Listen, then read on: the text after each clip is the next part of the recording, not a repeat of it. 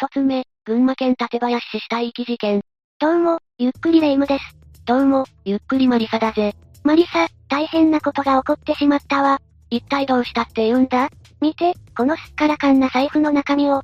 レ夢ムの財布っていつもこんな感じじゃないか？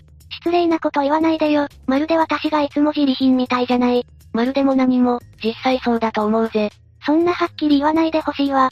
次の給料日まではもやし生活だな。でも、もやしって毎日食べてると飽きてくるのよね。そんな文句言ってる場合じゃないだろ世知辛いは、どこかでお金を借りようかしら？おいおい、それはやめておいた方がいいぜ。すぐに返せば大丈夫だと思うわ。気軽な気持ちで借金するのはおすすめしないぜ。どうしてそんなに堅くなに止めるの？借りた金が徐々に膨れていき、最後には人を殺して、金を奪った女もいるんだ。物騒な話ね。しかも、その女は事件が起こってから数年もの間、逮捕されずにいたんだぜ。ええ一体どういうことなの？詳しく教えてほしいわ。というわけで今回は、群馬県館林市死体遺棄事件、について解説していくぜ。それじゃ、ゆっくりしていってね。まずは事件の概要から説明していくぜ。ええよろしく頼むわ。2015年4月15日、群馬県館林市の多々良川で、ある女性の遺体が見つかったぜ。4月ってことは春先だし、川で遊ぶにしたって肌寒そうだわ。発見された女性は、川遊びするような若い年齢でもなかったぜ。高齢だったってこと？警察が遺体の身元を調べると、当時84歳だった萩原隆さんと判明したんだ。84歳のおばあちゃんが、一人で川遊びするっていうのはおかしいわね。しかも遺体の頭部には、袋が被せてあったんだぜ。袋って、怪しい事件の匂いがプンプンしてきたわ。被害者の視界を隠すのは、誘拐犯などがよく使う手口だからな。ええ私もドラマや映画で見たことあるわ。それに袋の上からは、マフラーも巻かれていたんだ。厳重に顔を隠していたのね。袋が外れることを避けるためなんだろうな。顔が見えなければ、発見されにくいってことかしら？ああ、さらに近くには草木が生い茂り、遺体を隠すのにちょうどよかったんだ。犯人はできるだけ人目につかない場所を選んだのかしら？すぐに発見されてしまうようなところだと、犯人にとって都合が悪いからな。証拠を隠したり、アリバイを作る時間がなくなっちゃうもんね。そういうことだぜ。それにしても、萩原さんは一体誰に殺されてしまったの？犯人について話す前に、被害者となった萩原さんについて、詳しく紹介するぜ。萩原さんは栃木県足利市在住で、化粧品販売の仕事を30年近く続けていたんだ。ひゃあ、80歳を超えても現役だったのね。かなりやり手だよな。その年代でも仕事ができるなんてすごいぜ。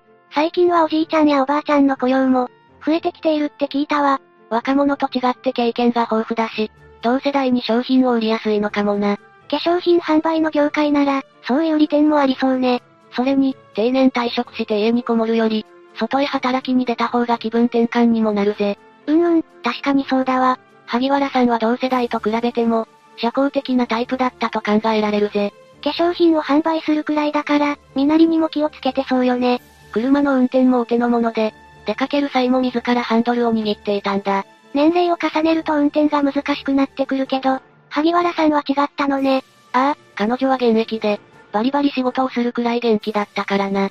バリキャリってやつかしら？ああ、きっと仕事が大好きで、生涯現役のつもりで働いていたんだろうな。なんだか憧れるわ。働く女性の理想だよな。そんな萩原さんは、息子夫婦と同居していたんだぜ。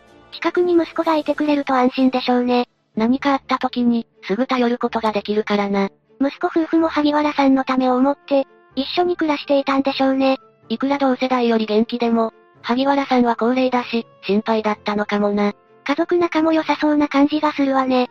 少なくとも、悪い関係性ではなかったと思うぜ。息子夫婦は、萩原さんが事件に巻き込まれたことに、気づかなかったのかしら？萩原さんは、突然失踪してしまったんだぜ。何も言わずにいなくなっちゃったの？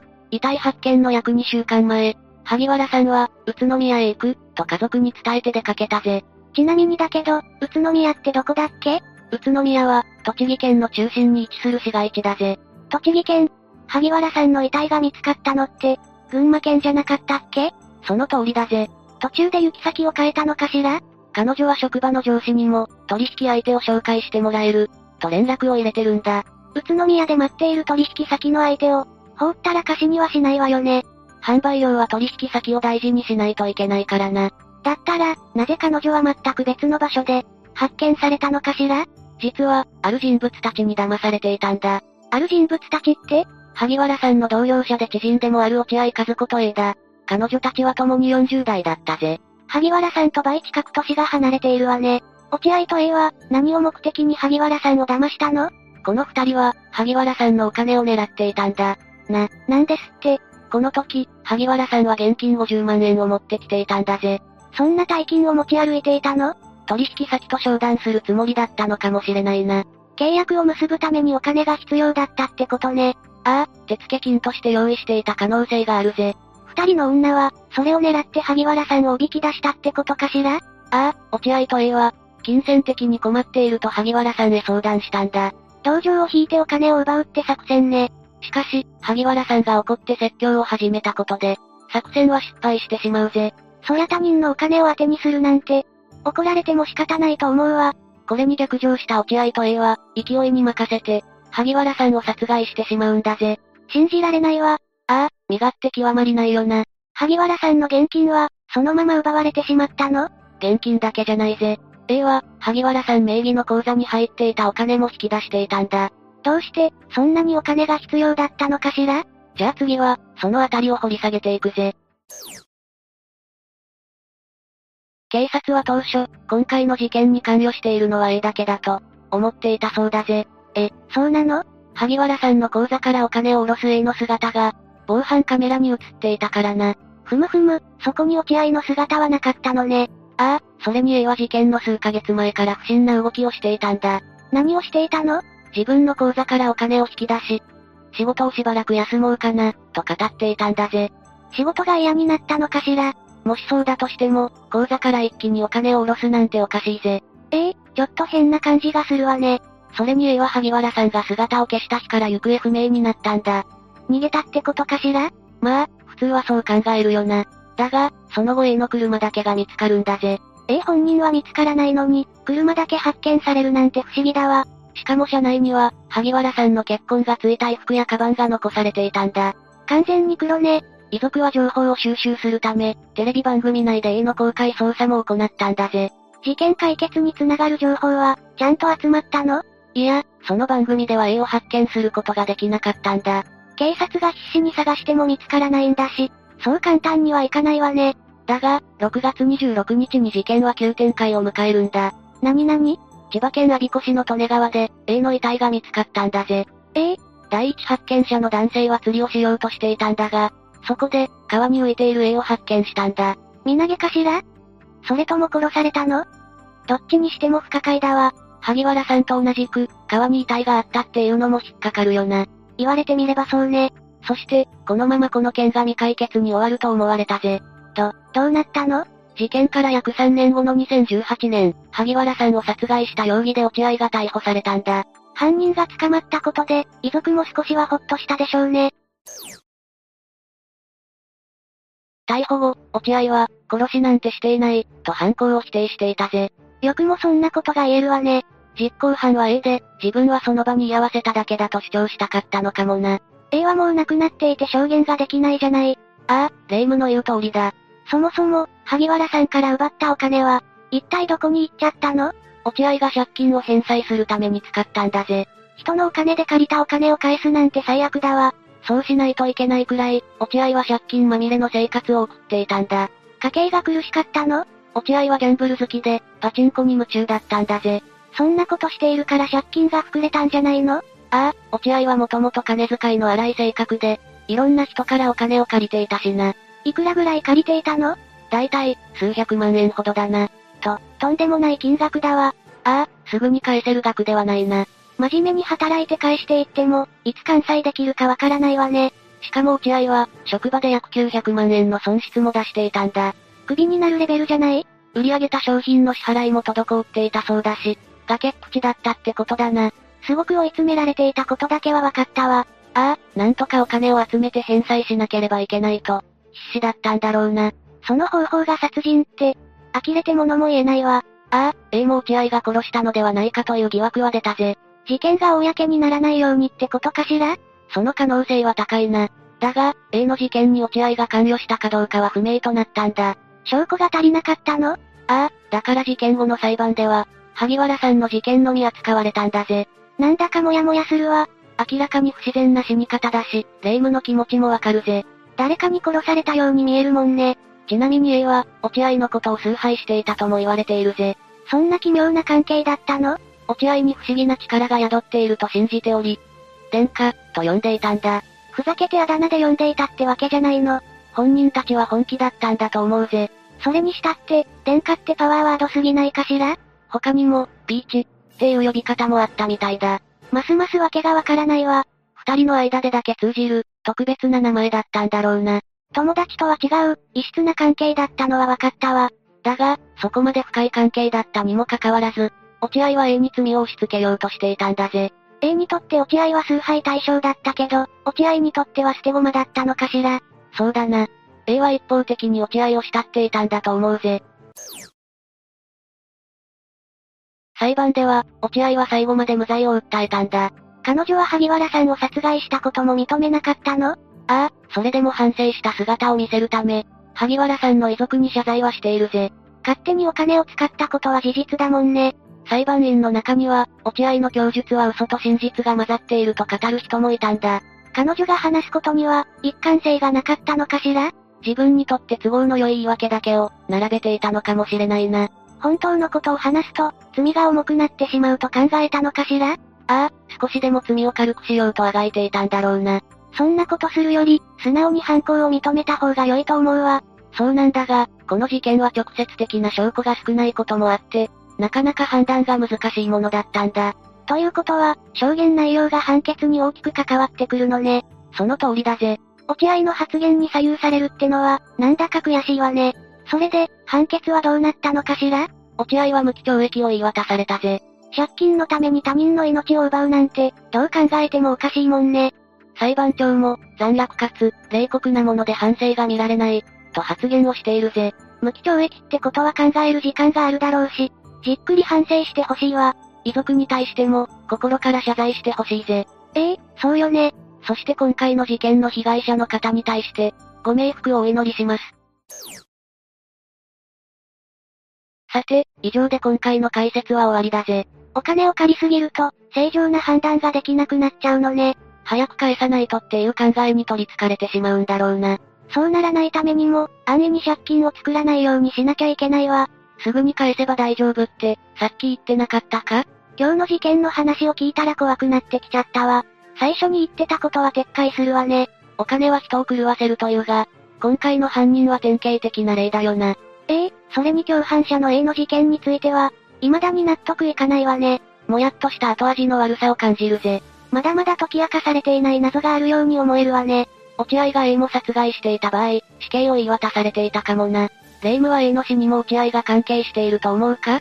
お金の取り分で揉めたのかなって思っちゃったわ。落合は借金まみれだったし、十分に可能性はあるよな。仲間割れってやつね。何にせよ、借金をするのはやめた方がいいってことだな。それだけは肝に銘じておくわ。二つ目、小豆島両親殺害事件。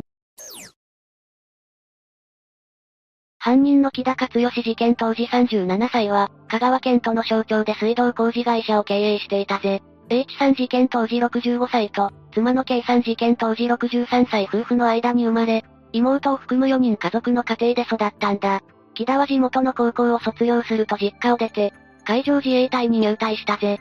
イラクに派遣されたこともあったんだ。犯人は自衛官だったのね。事件を起こす10年前に退職しているがな。木田は自衛隊を退職してからは香川県高松市に移住して、飲食店やパチンコ店で働くようになったぜ。一つの職場にとどまらずに、コロコロ職場を変えていたの？ああ、そんな生活をしていく中で、木田はだんだん酒とギャンブルに溺れるようになるぜ。次第に自分の給料だけでは足りなくなり、消費者金融にまで手を出したんだ。酒とギャンブルをやめるという選択肢はなかったのね。もちろんそんな生活で借金を返せるはずがなく、最終的に借金は約100万円に膨れ上がった。木田は借金で精神を病んだのか、この時期に精神科に通院していたそうだ。結局お金は返せたの？それとも自己破産したのかしら？この時の借金は、木田の父親である H さんが全額払ってくれたんだ。さらに H さんは、自身が経営していた水道工事の会社を、手伝うように言ってくれたぜ。自業自得で作った借金を肩代わりして、仕事まで用意してくれるなんて、良いご両親じゃない。そうだな。こうして木田は実家のある小豆島に戻り、H さんと一緒に働くようになったんだぜ。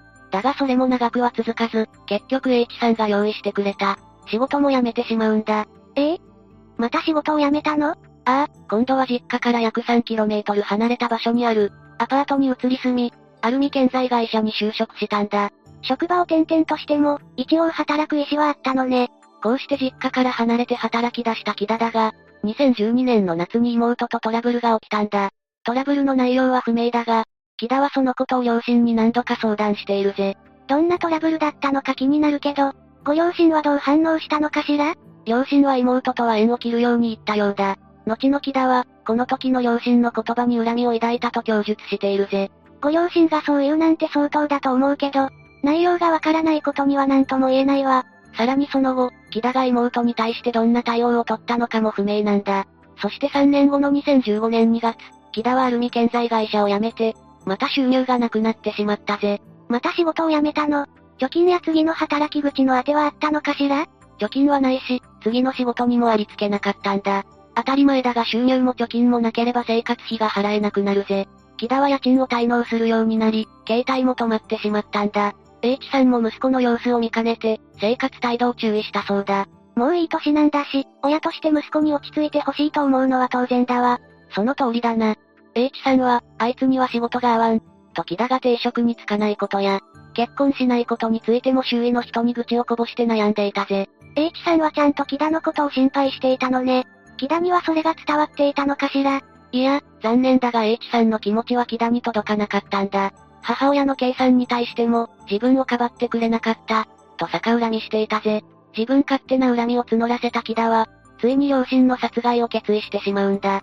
金品を奪うのかと思っていたけど、ただの逆恨みだなんて、ご両親の気持ちを思うとやりきれないわ。2015年4月30日、木田は犯行に使う金槌を持って、両親が住んでいる実家に向かったぜ。実家に着いた時はすでに深夜0時を回っていて、家に侵入した時には、H さんは今にあるこたつ、K さんは寝室で眠っていたんだ。それを確認した木田は手に持っていた金槌を、二人の顔や頭に何度も振り下ろして殺害するぜ。司法解剖の結果、死因は H さんが雲膜下出血と脳挫滅だぜ。K さんの死因も、雲膜下出血だったんだ。K さんには抵抗した時にできた傷があったが、H さんにはそれが見られなかったぜ。寝ていたところを襲われたなら抵抗する隙も逃げる暇も、なかったでしょうね。頭の骨は粉砕骨折しており、木田がどれほど力を込めたかが、想像できる惨状だったぜ。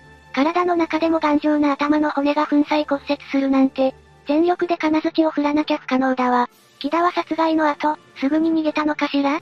木田は両親を殺害した後、現場を偽装したぜ。強盗に見せかけるために室内を荒らしたんだ。そして、H さんの財布と二人の携帯を奪い逃走したんだ。逃走の際、犯行に使った金槌は実家から、南東 2km 離れた海岸に投げ捨てているぜ。実の両親を殺害したのに、偽装工作して逃走するなんて、随分冷静ね。事件はいつ発覚したの？犯行同日の17時頃だぜ。会社の事務所と自宅を兼ねていたから、従業員が発見したんだ。従業員はすぐに警察に通報したぜ。小さな島だし、木田はすぐに逮捕されたのかしら？もちろん捜査はすぐに開始されたぜ。だが現場が偽装されていたこともあり、逮捕には時間がかかったんだ。その間、木田は何をしていたの？詳細は不明だが、被害者遺族の立場で取材を受けているぜ。突撃取材だったんだが、木田は、そういうの全部お断りさせていただいている、と言ってバイクで立ち去っているんだ。そして、5月3日に行われた両親の告別式では、木田が喪主を務めて、皆様には大変お世話になりました、と挨拶し、悲しそうに声を詰まらせる様子も見せていたんだ。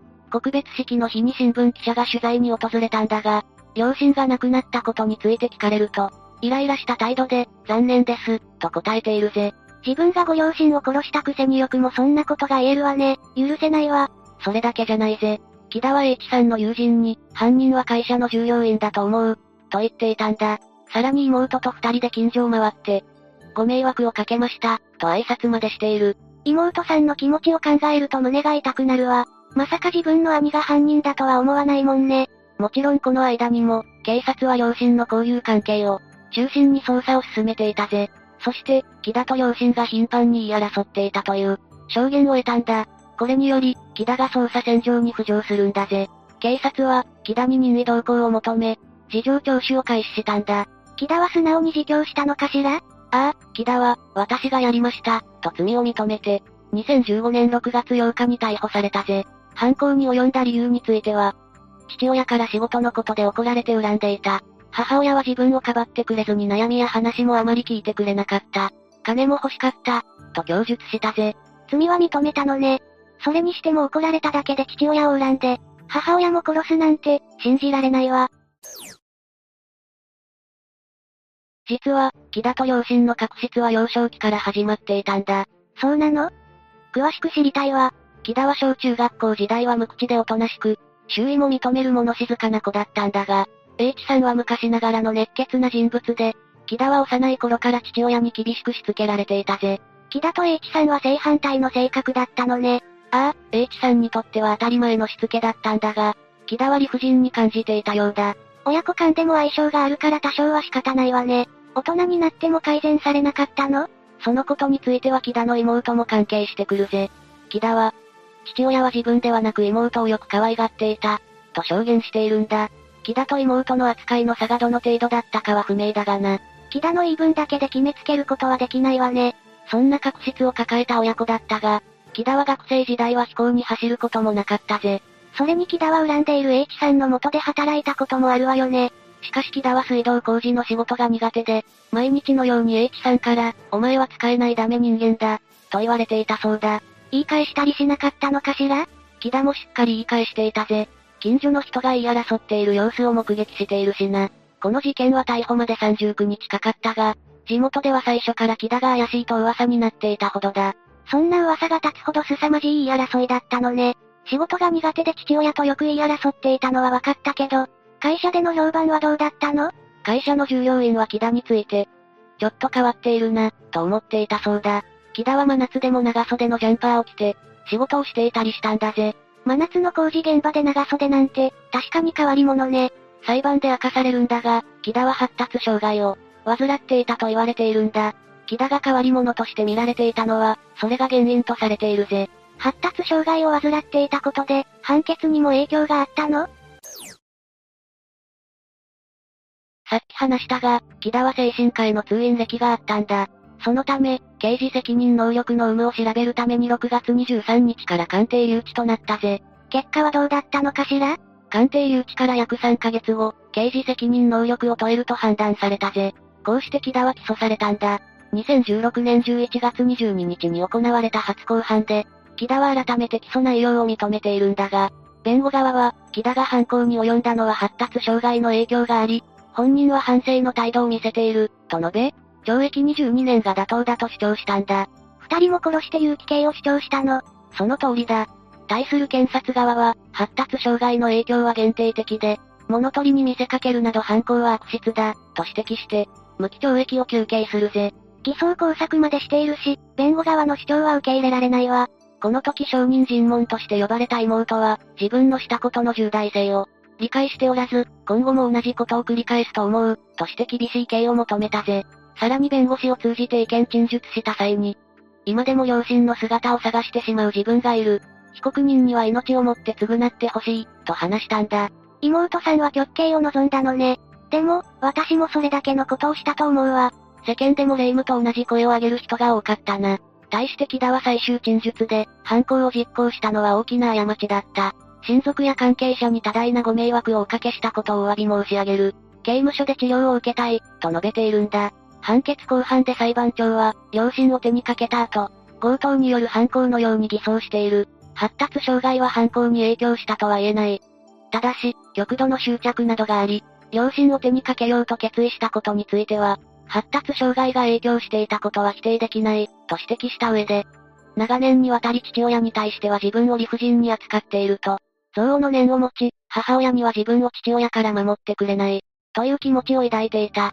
無防備な両親の急所を確実に攻撃しており、極めて残虐で卑劣と言える、と述べて無期懲役を言い渡したぜ。発達障害の影響を否定できないけど、裁判の結果には影響がなかったのね。木田はこの判決を不服として控訴。上告しているが全て棄却されて無期懲役が確定したぜ。でも法律では親を殺害するのは重大な罪になるんじゃなかった？極刑でもおかしくないと思うんだけど、存続殺人罪のことか？確かに自分の配偶者や直系存続を殺す罪は、普通の殺人よりも刑が重くて、極刑を言い渡す判決は珍しくなく、たとえ未遂でも厳しく罰していたぜ。だが、存続殺人罪は平成7年の刑法改正で削除されたんだ。法の下の平等の原則に違反するという理由だな。あら、そうだったの？知らなかったわ。この刑法は法律上の減刑に加えて裁判上の減刑をしても、刑の加減は3年6ヶ月だった。加減の3年6ヶ月は短い気がするけど、そんな判決を出さざるを得ない事件があったのかしら？ああ。この3年6ヶ月という加減が設けられたきっかけは、被害者に上場借用の余地がある事件が起きたからだ。加減を作ろうとするほどの事件だったの？その通りだ。当時は極刑が当たり前だった存続殺人罪を、裁判官が極力無罪に近づけようとしたほどなんだぜ。殺人事件は決して許されない罪なのに無罪にしようとするなんて、どんな事件だったのかしら。栃木ジップ殺しという事件だ。ここでこの事件に関する詳しい説明は省くが、日本の法を変えるには十分すぎる事件だったんだぜ。さらに近年では介護殺人なんて、やるせない事件も起きているし、この時代に存続殺人罪で有無を言わさず極刑というのは無理があるんだ。だが、そういった事件と今回の事件は全く違う。霊夢の言う通り本来は殺人なんて絶対に許されない行為で、有機系でも納得がいかないのが当たり前だ。そうよね。この事件の被害者のご冥福をお祈りします。三つ目、埼玉県朝霞市男性焼死事件、長吉内装放火殺人事件。まずは今回の事件の概要から紹介していくぜ。ええー、よろしく頼むわね。事件発生は2022年5月14日の午前9時50分頃だ。通行人の女性によって建物から煙が出ていると消防に通報が入ったんだぜ。煙ってことは、どこかで火事が起きていたってことかしら？そうだぜ。火元となったのは、長吉内装という内装工事会社の建物だったんだ。作業場や事務所として使っているプレハブだぜ。会社で火災が起きちゃったのね。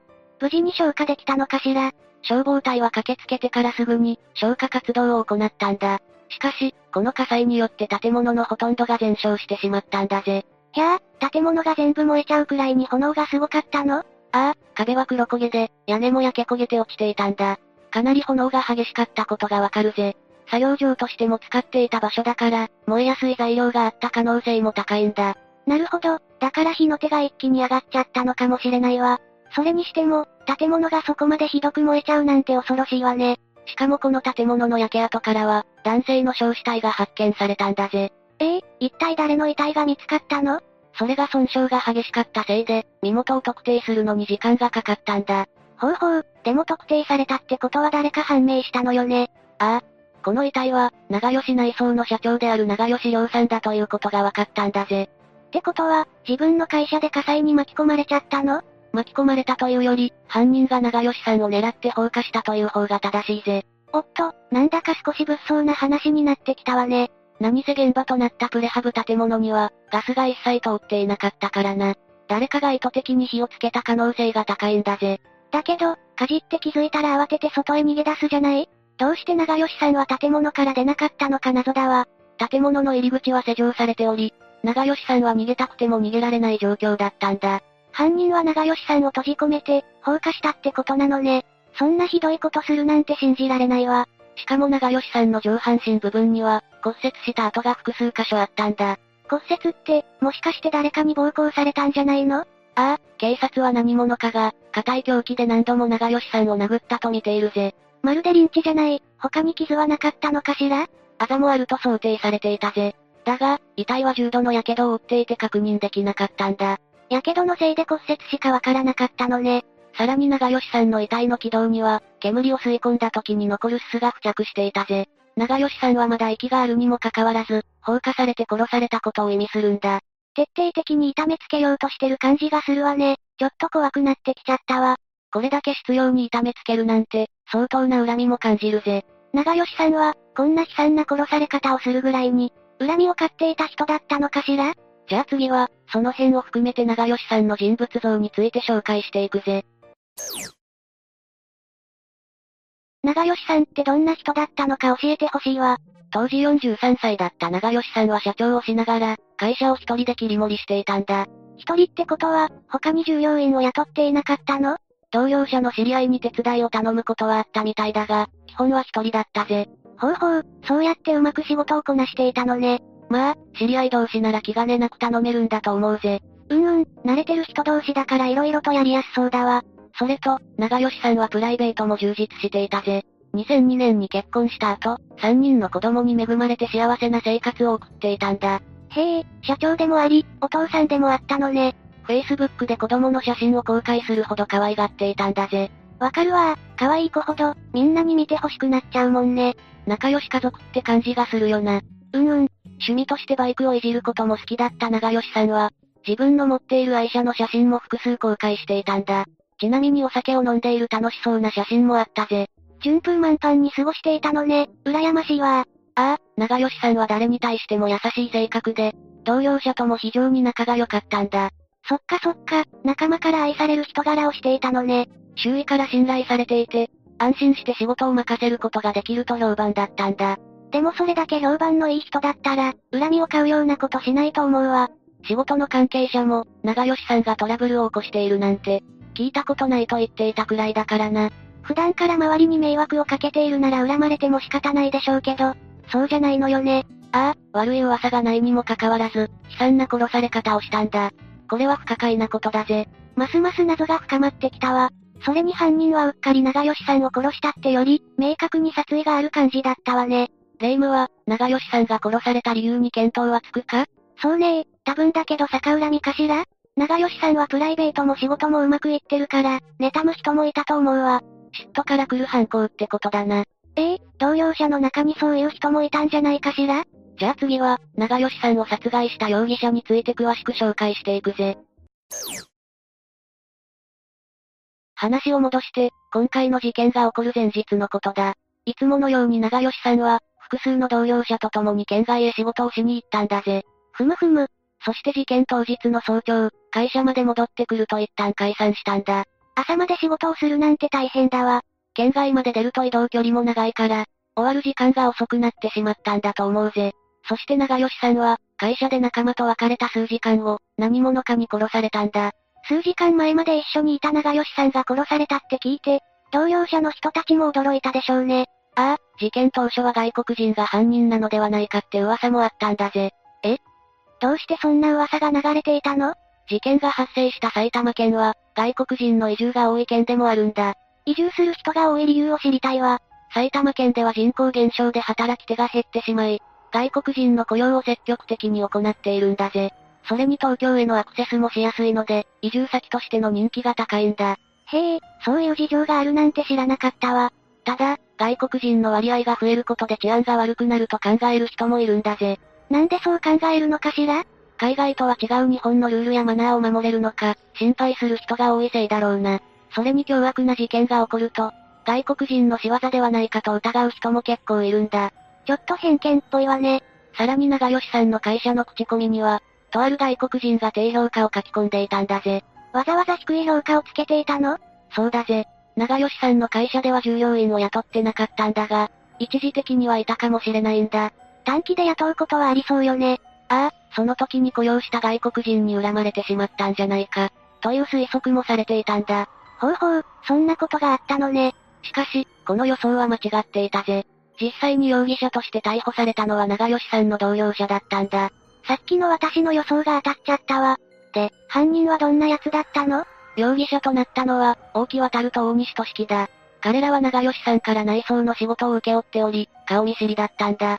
だが、ある問題が発生していたんだぜ。ある問題って？容疑者たちは、給料のことで不満を持っていたんだぜ。もしかして、引き受けた仕事のお金をもらえなかったのかしら？ああ、そのことで長吉さんに恨みを持ち、犯行に及んだんだ。お金のことで揉めると、殺人事件にまで発展しちゃうのね。それまで良好な関係を築いていたとしても、一気に破綻してしまうんだな。なんだか悲しいわね。ちなみに、霊夢は容疑者たちが逮捕された決め手って何かわかるか？え？え何が決め手になったのかしら？わからないから教えてほしいわ。実は、事件現場となった会社の周囲には防犯カメラが設置されていたんだぜ。おお、それは有力な証拠になるわね。この防犯カメラには容疑者たちの姿がしっかりと映っており、言い逃れできない証拠となったんだ。よかったわ。ちゃんとした証拠が残ってないと容疑者として逮捕できないもんね。だが、当時のことについて警察に聞かれると、会社に資材を取りに行っただけ、と言って容疑を否定したんだぜ。往生際が悪いわね。その後の捜査によって容疑者たちの携帯を調べると、長吉さんを殺害する計画の一部が発見されたんだ。連絡を取り合いながら、人を殺す計画をしていたなんて恐ろしいわ。でも、それを残しておくのも間抜けだわ。データを削除したとしても、警察は復元することができるぜ。そんなことできるの？ああ、時間はかかるが可能だぜ。証拠を消そうと思っても簡単にはできないってことね。そういうことだ。防犯カメラと、携帯のやり取りによって、容疑者たちがしっかりと逮捕されたんだぜ。もし防犯カメラがなく、殺人の計画を別の方法で練っていたら危なかったわね。証拠がゼロだったら、容疑者を見つけるのも難しかったと思うぜ。解決できない事件って、証拠や目撃者が不十分な場合が多いもんね。今回の事件のように遺体や現場を焼かれてしまうと、証拠が全て消えてしまう危険性もあるんだ。そうなったら、いくら日本の警察が優秀でもお手上げになっちゃうわ。しかも炎が他の建物に燃え移り、被害者が増えてしまうこともあるんだぜ。そういえば、放火って刑罰が重いってのをどこかで聞いたことあるわね。おお、よく知ってるな。殺人罪の次に重いのが放火罪と言われているんだぜ。場合によっては、死刑や無期懲役を言い渡されることもあるんだ。ええ。死刑になることもあるっていうのは初耳だったわ。じゃあ、今回の容疑者たちも刑が重くなる可能性があるのかしら？その可能性はあるぜ。長吉さんを殺害した容疑者たちは、明らかに殺意を持って放火をしているからな。火をつけた上に、長吉さんを建物に閉じ込めたんだもんね。これで殺意がないって言ったらびっくりするわ。事件の詳しい調査はまだ続いており、裁判の判決も出ていないので、今後どう裁かれるのか気になるよな。どんな判決が出たとしても、自分の罪を自覚して、ちゃんと償っていってほしいわ。じゃないと長吉さんの遺族だって、やりきれない思いが消えないと思うわ。遺族である長吉さんの母親は、悲しみ、悔しさで胸が張り裂けそうになる、と語っており、犯人のことを許すことは到底できない、とも言っていたんだ。身内がこんな無残な殺され方したら、そう思うのもおかしくないわね。遺族は今後の裁判などを通して、どうして長吉さんが殺されなければいけなかったのか、真実が知りたいと願っているんだぜ。殺された理由についても、本当に長吉さんが給料を支払っていなかったせいなのか、明らかにした方がいいわね。そうだな。容疑者側の証言だけでは、それが嘘なのか本当なのか判断できないと思うぜ。うんうん、その辺についても捜査できちんと調べてほしいわ。さて、以上で今回の事件についての解説は終わりだぜ。何度も一緒に仕事をしていた仲間であるにもかかわらず、暴行して放火するなんてどうかしているわね。ああ、金銭トラブルで揉めていたとしても、やることが残虐すぎるぜ。不満があるからって殺すのはやりすぎだわ。まあ、仲間同士で給料の話をするのは、気まずいって思いもあったんだろうな。もやもやを溜め込んでいるうちに、それが爆発してしまった可能性もあるぜ。いやいや、爆発するまで溜め込むより、ちゃんと言葉にして相手へ伝えた方がいいわ。そうだな。少なくとも殺す必要はないと思うぜ。相手を殺害して黙らせるっていうのは、一番やっちゃいけないことだわ。そもそも給料面に問題があるなら、長吉さんから仕事を受けなければよかったと思うぜ。断るのも気まずかったのかしら。そのあたりは本人たちにしかわからない部分だが、殺害を計画するよりは面倒じゃないと思うぜ。うんうん。もし長吉さんを殺害した理由が他にもあるなら、早く白状してほしいわ。霊夢の言う通り、金銭トラブル以外に揉め事があったかも気になるところだぜ。まだ隠していることがあるなら、洗いざらい話してほしいわ。遺族は真実を知りたいと願っているし、下手に隠さずに答えてほしいんだぜ。四つ目、ルーマニア日本人女子大生事件。ボランティアに参加して事件に巻き込まれるって、どうしてもイメージが湧かないんだけど、どういう事件だったのよ？ではまず、簡単な事件概要から紹介していくぜ。事件が発覚したのは2012年の8月17日のことで、被害者になったのは当時20歳の女子大生だった Y さんだ。彼女の遺体は、ルーマニアの首都である、ブカレスト郊外の森の中で発見されたぜ。森の中で発見されたのね。Y さんの遺体には性的暴行の痕跡があったんだ。彼女の全身には抵抗の際に殴られたようなあざやすり傷が残っていたぜ。これはソース不明だが、もっと損傷がひどく、眼球が破裂していたという話まであるんだ。聞いただけで胸が痛くなるわ。死因は首を絞められたことによる窒息死で、金品も盗まれていたぜ。暴行の末に殺害されて、金品も奪われたのね。Y さんは遺体発見の2日前となる、8月15日の夜にルーマニアに到着していたんだが、そこから行方がわからなくなっていたんだ。えっと、Y さんがルーマニアに来たのはボランティアのためだったのよね？正確に言うとインターンシップだな。クラヨーバという場所で、日本語を教える学生インターンシップに参加しようとしていたんだぜ。ということは、団体ツアーで来たとかじゃないの？ああ。だが、ブカレスト空港に来たのは Y さん一人だったんだ。一人で外国の夜の空港。それだけで危険な匂いがするんだけど。予定では、Y さんはそこから交通機関を使い、3時間かけて目的地のクラヨーバまで、移動することになっていたんだが、乗り遅れてしまったんだ。そのせいで、空港で途方に暮れることになったんだぜ。見知らぬ土地で一人きり、しかも夜なんて、想像しただけでも泣きたくなる状況だわ。そして、そこに目をつけた男が、ガイドを装ってタクシーに案内したんだぜ。防犯カメラには、車に乗り込む Y さんと男の姿が映っていた。そして、タクシーは男の指示で、Y さんの目的地とは逆の方向へと走り出してしまったんだぜ。なんかすごく危なそうだけど、Y さんは警戒しなかったのかしら。というか、絶対に犯人はその男よね？その前に、まず被害者となってしまった Y さんのことから話していこうか。Y さんってどんな人だったの ?Y さんは兵庫県宝塚市出身の大学生で、出身高校は小林精神女子学院だ。当時は20歳で、大学は精神女子大学の英文科に通っていた。可愛らしい人ね。なんだか、学校名だけですごくいいところのお嬢さんって感じがするわ。実際、そうだったようだぜ。精神女子出身というのもそうだが、趣味としてバイオリンやオーケストラクラシックを楽しんでいたし、茶道の心得もあったんだ。裕福な実家で育った感じがあるわね。Y さんの将来の夢はキャビンアテンダントになることで、海外インターンシップに参加したのもそのためだったようだな。高学心がある、真面目な学生さんだったんだぜ。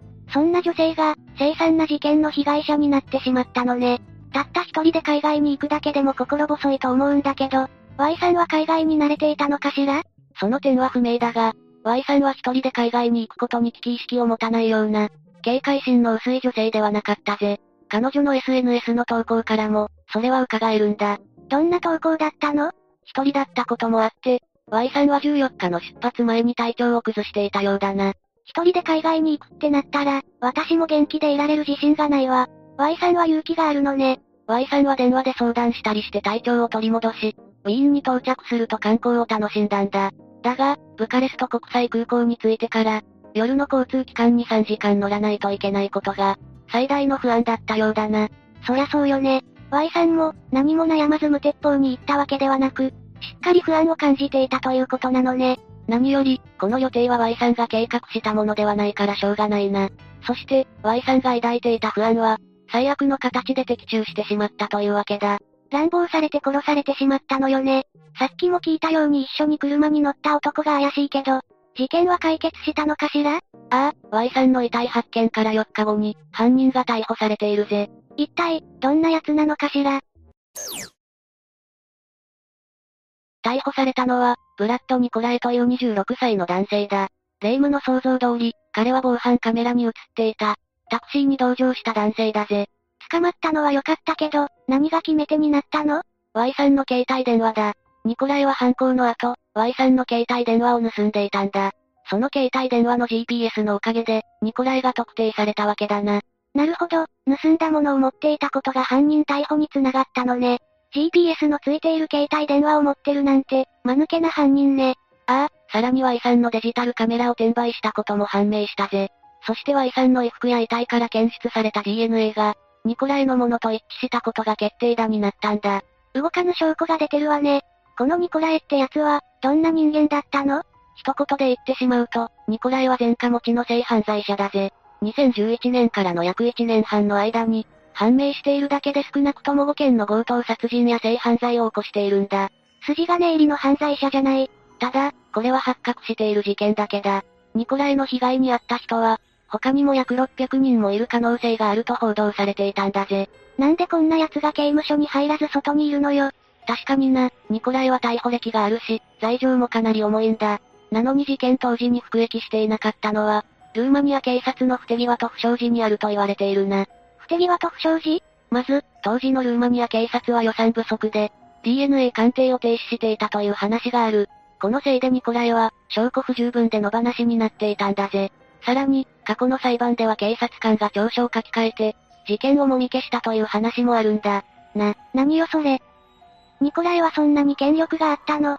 ニコライが権力者の息子だったのかもしれないし、現金を握らせたのかもしれないが、これに関しては詳細不明なんだ。他にも、ニコライには精神異常者だという話もあって、実際に精神鑑定も受けている。少なくとも、悪辣で危険な男だったことは確かだぜ。ニコライはちゃんと裁かれたのかしら？ああ、2013年には終身刑が確定しているぜ。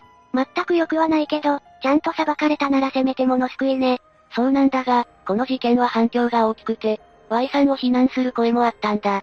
特に批判の声が大きかったのは、事件の舞台となったルーマニアのメディアだったんだぜ。ちょっと、なんでルーマニアから批判が飛んでくるのよ。どちらかといえば謝る立場じゃないの？?Y さんに向けられた批判の内容は、主に危機意識の薄さだったぜ。どういうこと？ルーマニアのメディア報道では、見知らぬ土地で見知らぬ男に簡単についていってしまった。Y さんの甘さが指摘されたんだ。え？えルーマニアってそんなにヤバい国なの？ルーマニアは EU 加盟国。といえば安全そうだが、かつては共産主義国家だった。1989年に革命が起きたことで自由経済化したんだが、これにより貧富の差が拡大したんだぜ。あんまり、安全な感じはしないわね。実際、治安がいいとは言えない国だぜ。国民総所得は日本円で約63万円と、EU 加盟国の中でも最低水準だ。雇用状況の悪化によって治安が悪化し、ひったくりや窃盗などが多発しているんだぜ。EU に加盟してるって言っても安全ではないのね。実際、ルーマニアの空港や駅では、荷物を持つポーターや警察官になりすました。人間による犯罪が増えているんだ。外国人が凶悪犯罪に巻き込まれることは少ないが、警戒するに越したことはないということだな。Y さんが被害に遭うきっかけになった場所も空港だもんね。特に、Y さんが渡航した2012年は、ルーマニアで反政府運動が起きた年でもあるんだ。治安がいいとは言えないルーマニアだが、このタイミングはかなり治安が悪化していたと言われているぜ。なるほど。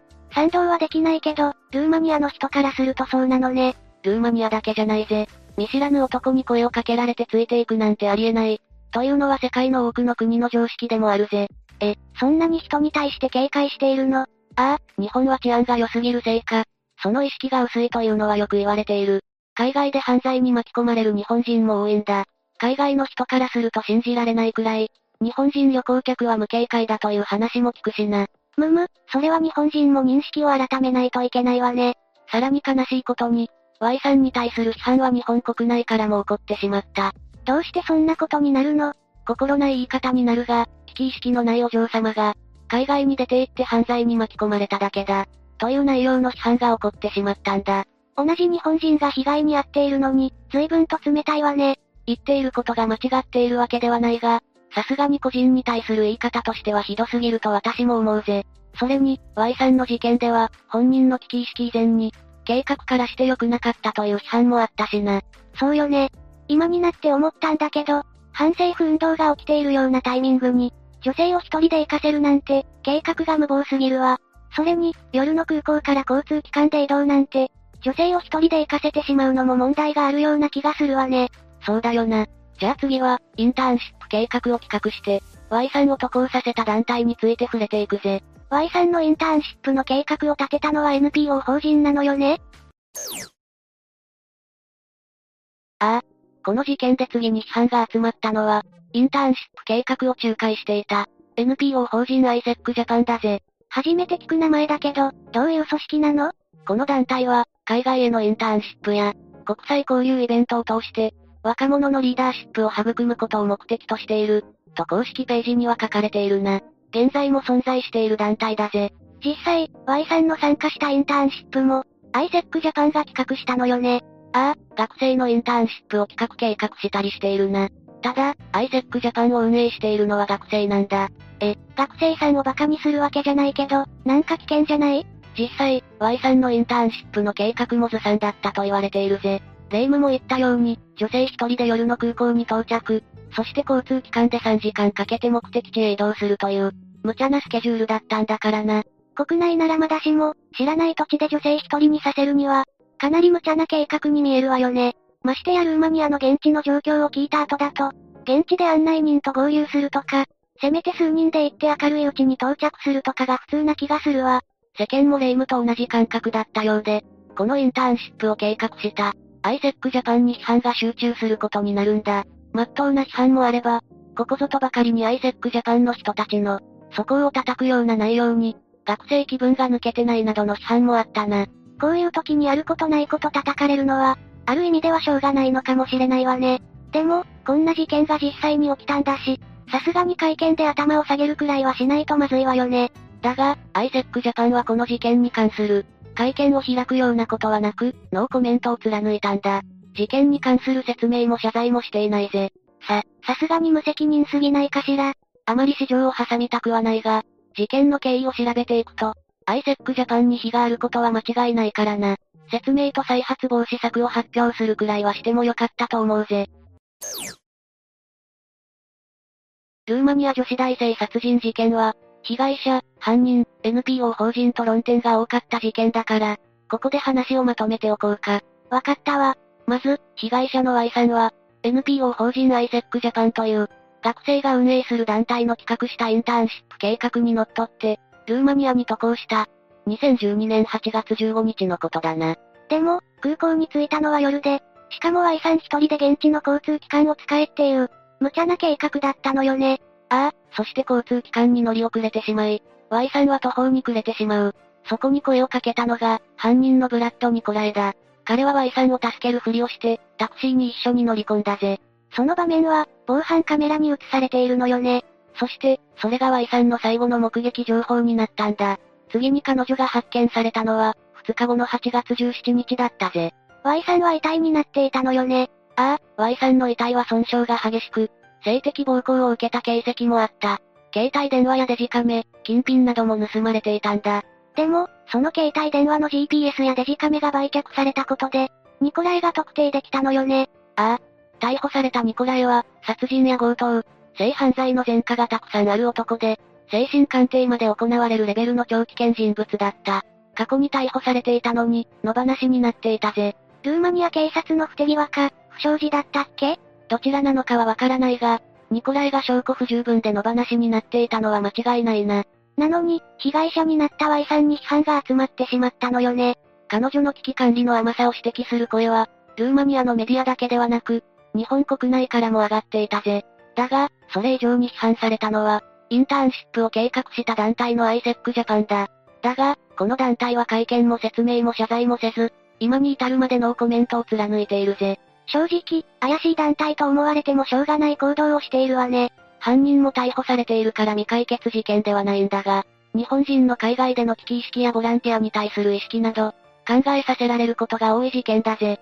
でも、一番悪いのはニコライだわ。そうだな。何にしたって、凶悪犯罪を起こした犯人が一番悪いことに間違いないぜ。5つ目、ブラックダリア事件。ショートは1924年にアメリカのマサチューセッツで生まれた。1924年がどんな時代か想像つくかい？第二次世界大戦が始まる前だね。そうだなこの頃のアメリカを表す言葉として、競争の20年代という言葉があるんだぜ。競争の20年代？第一次大戦が終わって政治が安定して、ジャズが花開き、フラッパーが現代の女性を再定義し、R デコが頂点を迎えたのよ。ジャズしかわからないわよ。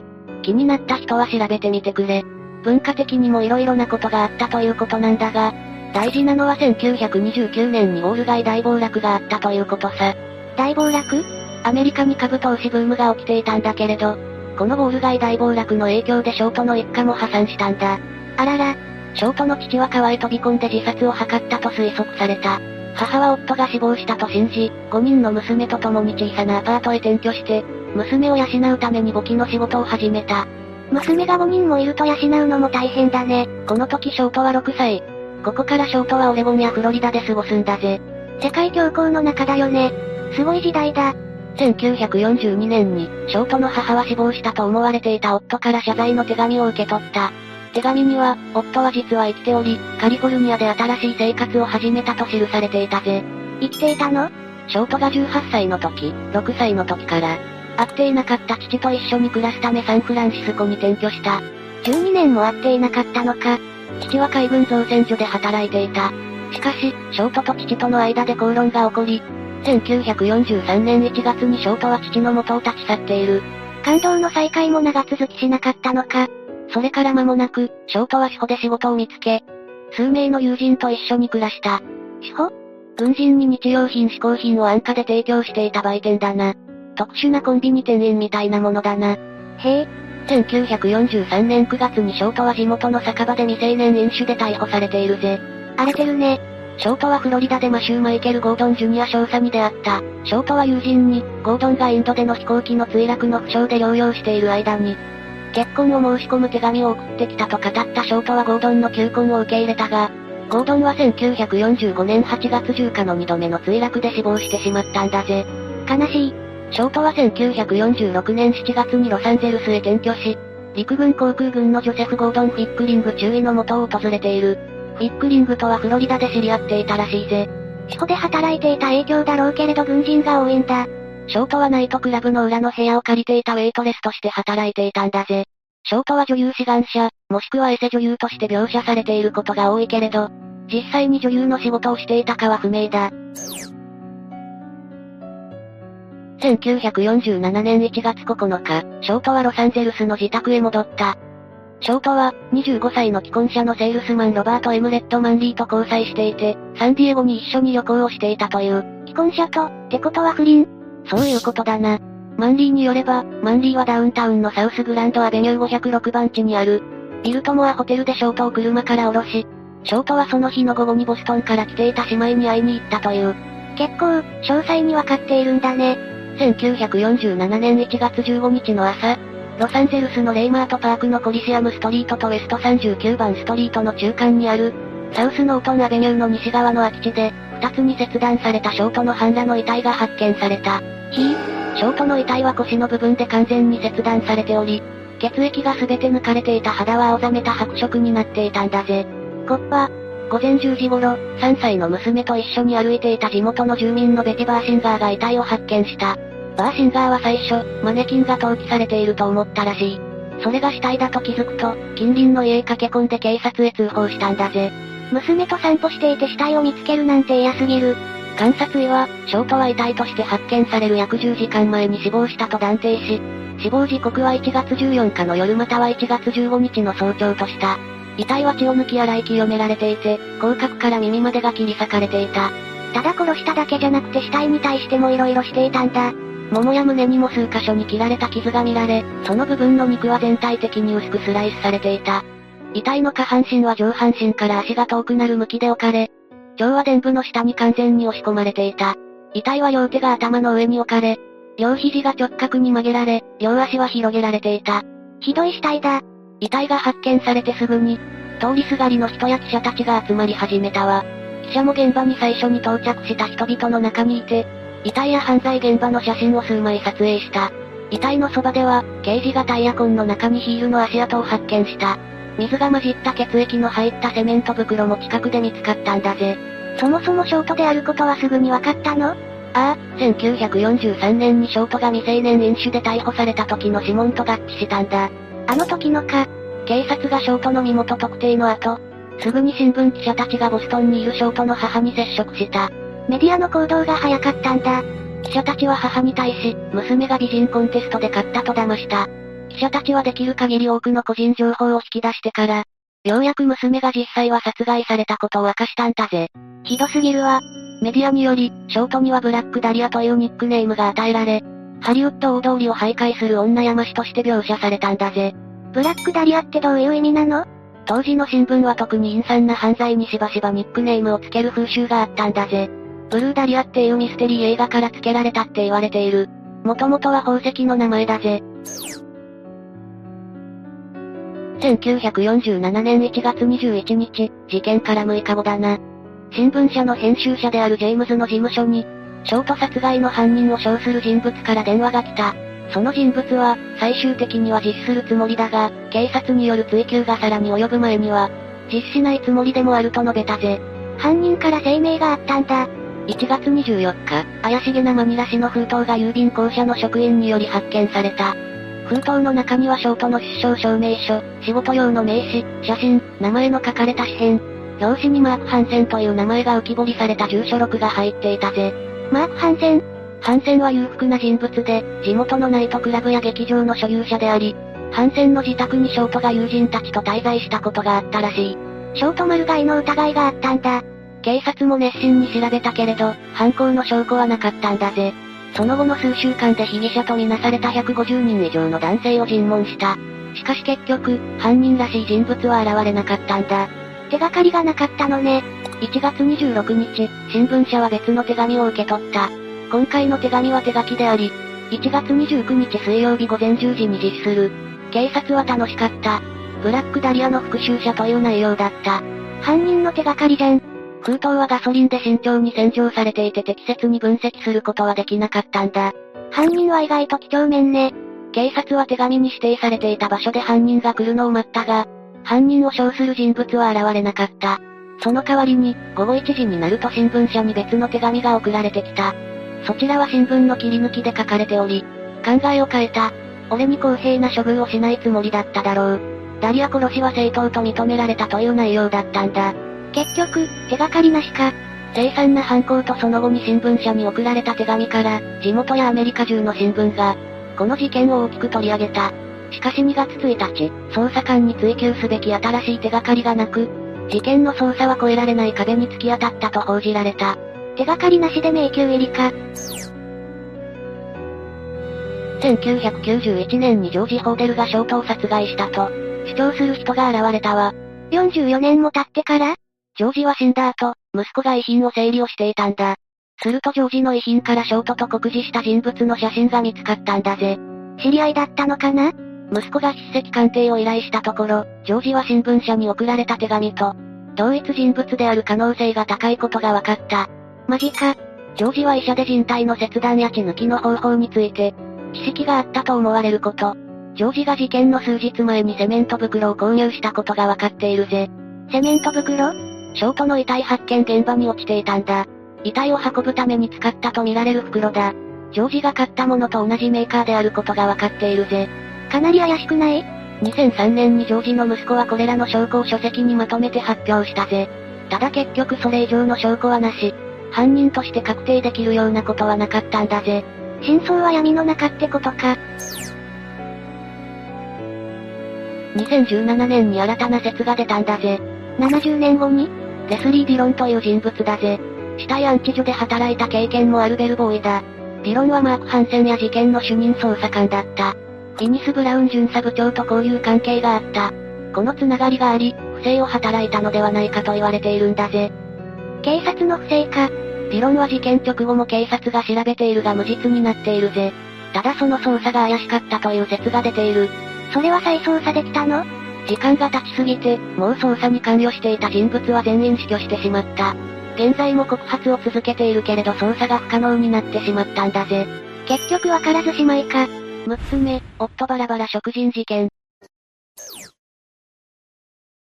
1991年12月、ある男性の元に一人の女性がやってきた。彼女の名前はオマイマ・ネルソン。この男性とかつて交際していた人物だった。急に元カノが来るなんてどうしたのかしら？突然のお前間の訪問に驚いた男性だったが、彼女の話を聞いてさらに驚愕することになる。どんな話だったの？夫のビルに襲われた。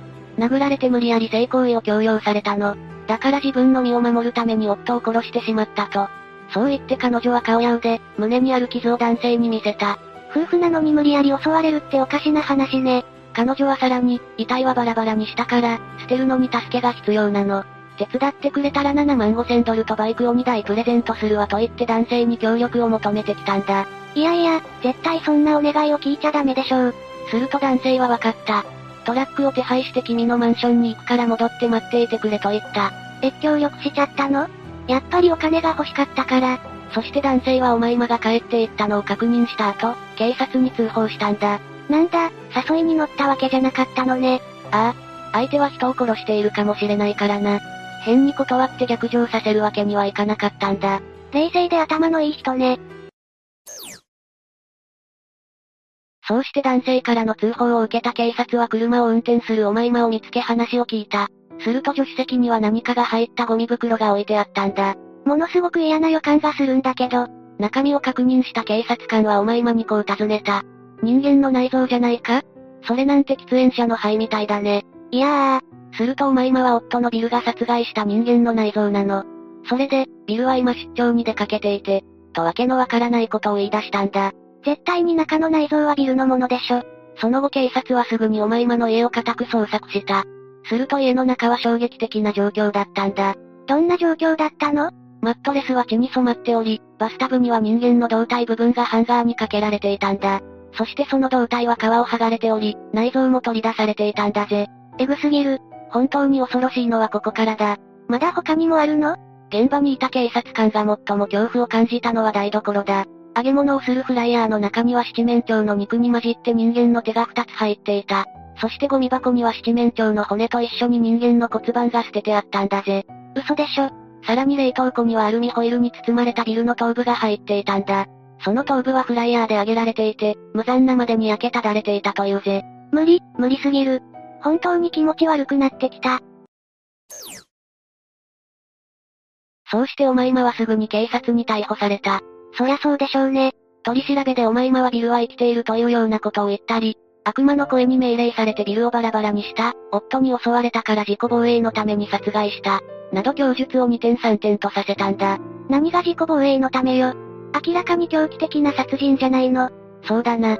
お前今のことを診断した医者も彼女の体に無理やり襲われた形跡はなく、顔や胸などの傷は遺体をバラバラにしている時に自分で切ったものだと判断したんだ。やっぱり殺意むき出しだったのね。夫のビルはどうやって殺害されたの？司法解剖の結果、遺体はバラバラにされていたものの足首に縛られた跡があったことや、頭部を鈍器で殴られた跡があったんだ。つまりお前はビルを拘束して動けなくした状態で何度も彼の頭部を鈍器で殴打して殺害したということだ。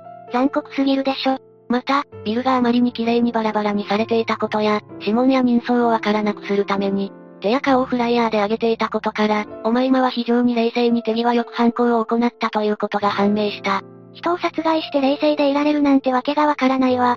ただ、一つ不可解な点があったんだ。不可解な点ってバラバラにされたビルの遺体だったんだが、なぜか45キロほどが回収されなかったんだ。え、どうして？いや、回収できなかったが正しいな。お前まがどこかに遺体を処分したってこと？それも考えられるな。確かに近隣住民の話によると、お前まの家からゴミを処理するディスポーザーの音がしばらくの間ずっと聞こえていたそうだ。じゃあそれで処分したってことでしょ ?45 キロもあるんだぜ。さすがに全部処理するのは不可能に近い。確かに子供一人分くらいの重さよね。そこでお前まに詳しい話を聞いたところ信じられない答えが返ってきたんだ。聞くの怖いんだけど、夫を食べた、と彼女は答えたんだ。ええ食べたの？そうして彼女はこう続けた。夫をバラバラにして料理したの。その前に赤いシューズを履いて赤い帽子をかぶり、赤い口紅を塗ったわ。夫の肉をバーベキューソースで料理して食べたら、すごく甘かったの。あんなに甘いもの食べたことないわ。そう話す彼女は甲骨の表情を浮かべながら興奮していたそうだ。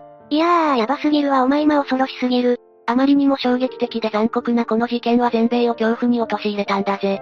一体どうしてここまでしたのかしら？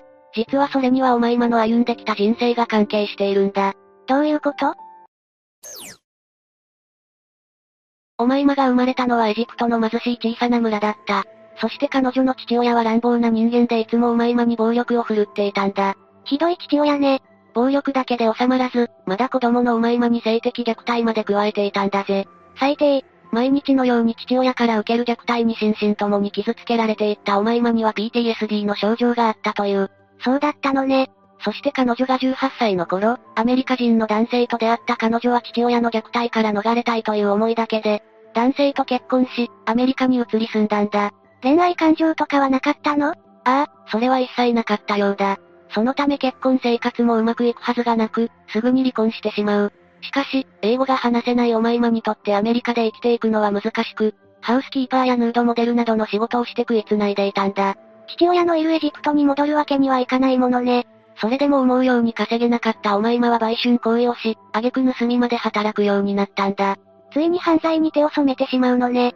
そうして彼女が23歳の頃、殺害した夫であるビルトであったんだ。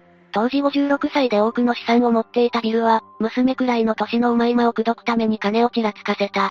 そんなに年が離れていたのね。金に困っていたおまいまもそんなビルのことを気に入り、二人はすぐに結婚したんだ。これがビルにとって地獄の始まりだったのね。そうだな。二人が結婚してすぐに、今回の悲惨な事件が起こってしまったんだ。昔から父に虐待され続けたおまいまにとっては、男性に対して不信感がずっとあったのかしら。そうかもしれないな。逮捕されてからおまいまはどうなったの？あまりに供述が尻滅裂だったおまいまは精神疾患が疑われたが、裁判の結果彼女には禁錮28年が言い渡されたんだ。そう。やっぱりちゃんと罪は償わないといけないわよね。そうだな。ちなみに、おまいまは服役中に70代の男性と再婚しているんだぜ。嘘でしょ？また結婚したの？そうだ。おまいまが獄中から手紙で猛アプローチをして男性を振り向かせたんだ。しかし結婚後すぐに男性は亡くなってしまい、おまいまは莫大な遺産を手に入れたと言われているぜ。最後まで恐ろしい人なのね。7つ目、OL ミイラ解体発見事件。まず事件の概要について説明するぜ。よろしくお願いします。事件は1996年5月6日まで遡るぜ。もう4半世紀以上前のことなのね。東京都千代田区梶町の神田ステーションホテルと、隣接するビルの間に女性の死体があると、ホテルの男性従業員から通報があったんだ。建物と建物の間ってことよね。警視庁が女性の身元を調べたところ、所持品などから埼玉県川口市に住む、無職吉田絵里香さん24歳と判明したんだ。まだ若い女性よね。吉田さんはホテルとビルの間の幅約50センチの通路に、横向きの状態で倒れていたぜ。わずかな隙間よね。白いコートに黒のブーツ姿で、ミイラ化していたんだ。ミイラって、解剖の結果、死因は全身を強く打ったためと見られた。刺されたとか殴られたわけじゃないのね。ビルとビルの間にはホテル側しか窓がないため、ホテルの窓から落ちたものと思われたんだ。ホテルの窓から？ホテルの窓って開いたっけ？吉田さんは発見された前年12月21日夜、JR 神田駅近くの飲食店で行われた、会社の忘年会に出席したのを最後に、行方がわからなくなったんだ。5ヶ月以上前なのね。家族からは2日後の12月23日に、捜索願いが出されていたんだよ。2日も音信不通じゃ、そうなるわよね。吉田さんは翌年1月中旬に同じ会社の男性と結婚することから、忘年会の日に退職したそうだ。え、1ヶ月に結婚を控えていたの。ことぶき退社だったのね。事件の概要は、ざっとこんな感じだぜ。不可解な点が多いわよね。いや、謎だらけだぜ。そ、そうよね。まず謎なのは、本当にホテルから落ちたのか否かという点だぜ。確かにそうよね。この日の宿泊名簿には、吉田さんの名前はなかったそうだ。そうなのね。誰かと一緒だったとか？そもそも、当日泊まる必要があったのかどうかだ。吉田さんの住んでた川口って埼玉よね？埼玉県川口市は、東京に最も近いし、神田から川口まで、乗り換えなしで26分しかかからないぜ。かなり近いわよね。しかも、京浜東北線の最終電車は0時半近くまであったし、飲み会が遅くなったとしても、泊まるまでは遅くならなかったと思うぜ。婚約者が同じ会社だったのよね？当日一緒だったかどうかは定かでないけど、もちろん一緒に泊まってはいないことは確かだぜ。それで、ホテルの窓は開閉可能だったの？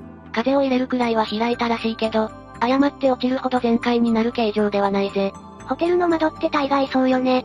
客室からじゃないとすると、非常階段は？落ちた側には非常階段は設けてないぜ。あ、屋上はどうなの？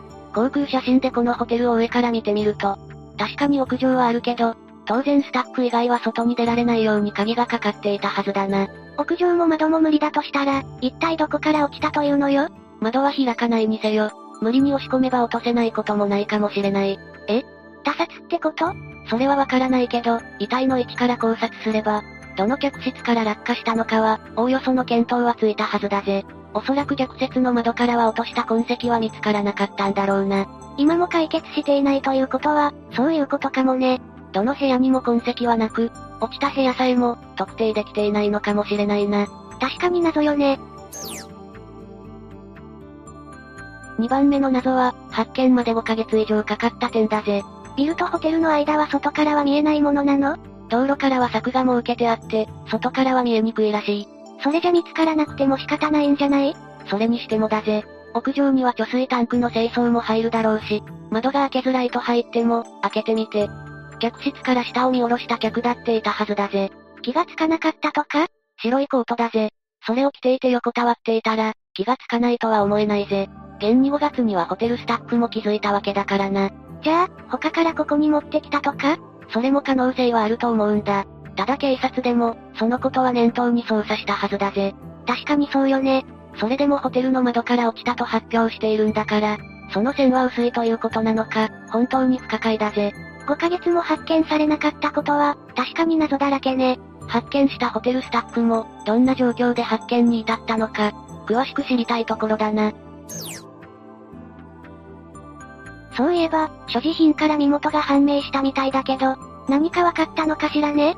そこも謎だぜ。ハンドバッグの有無は明記してないけど、おそらく持っていなかったと思うんだ。えそれじゃ何から身元がわかったの？おそらく服装からだろうな。捜索願いが出ていたということは、当時身につけていた白いコートや黒のブーツは警察でも調書で分かっていたと思うんだ。そうか。携帯電話は？当時の携帯電話普及率は20%そこそこだぜ。24歳の OL が持っていた確率は低いかもな。なるほどね。ハンドバッグを持っていなかったとしたら、それも変だと思わないか？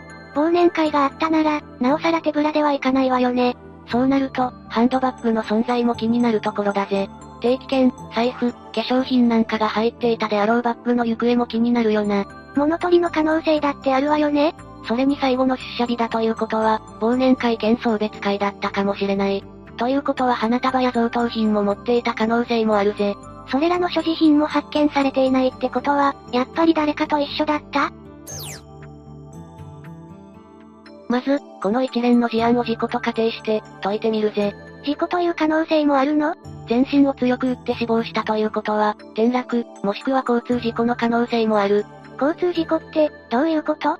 車にぶつかって、ぶつけた相手がビルの間に投げ入れて放置したとかな。なるほど。でもそれは死亡解剖の結果でわかるだろうから、その線はなさそうだな。衣服に車の塗料とか付着するだろうからね。次は転落死だけど、これも可能性は極めて低いぜ。屋上へ上がれないし、非常階段もなさそうだし、窓から誤って落ちることもなさそうよね。何よりも事故であるなら、所持品がなさすぎるぜ。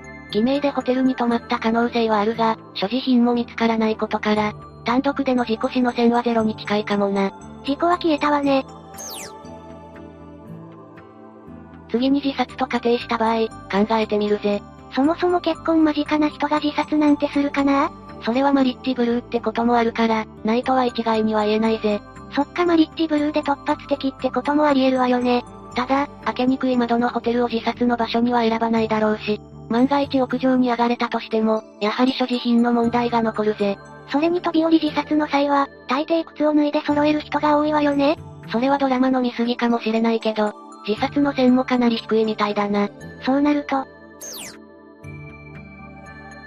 一番可能性の高いのは、やはり他殺だと思うぜ。ええ吉田さんって平凡そうな OL よ。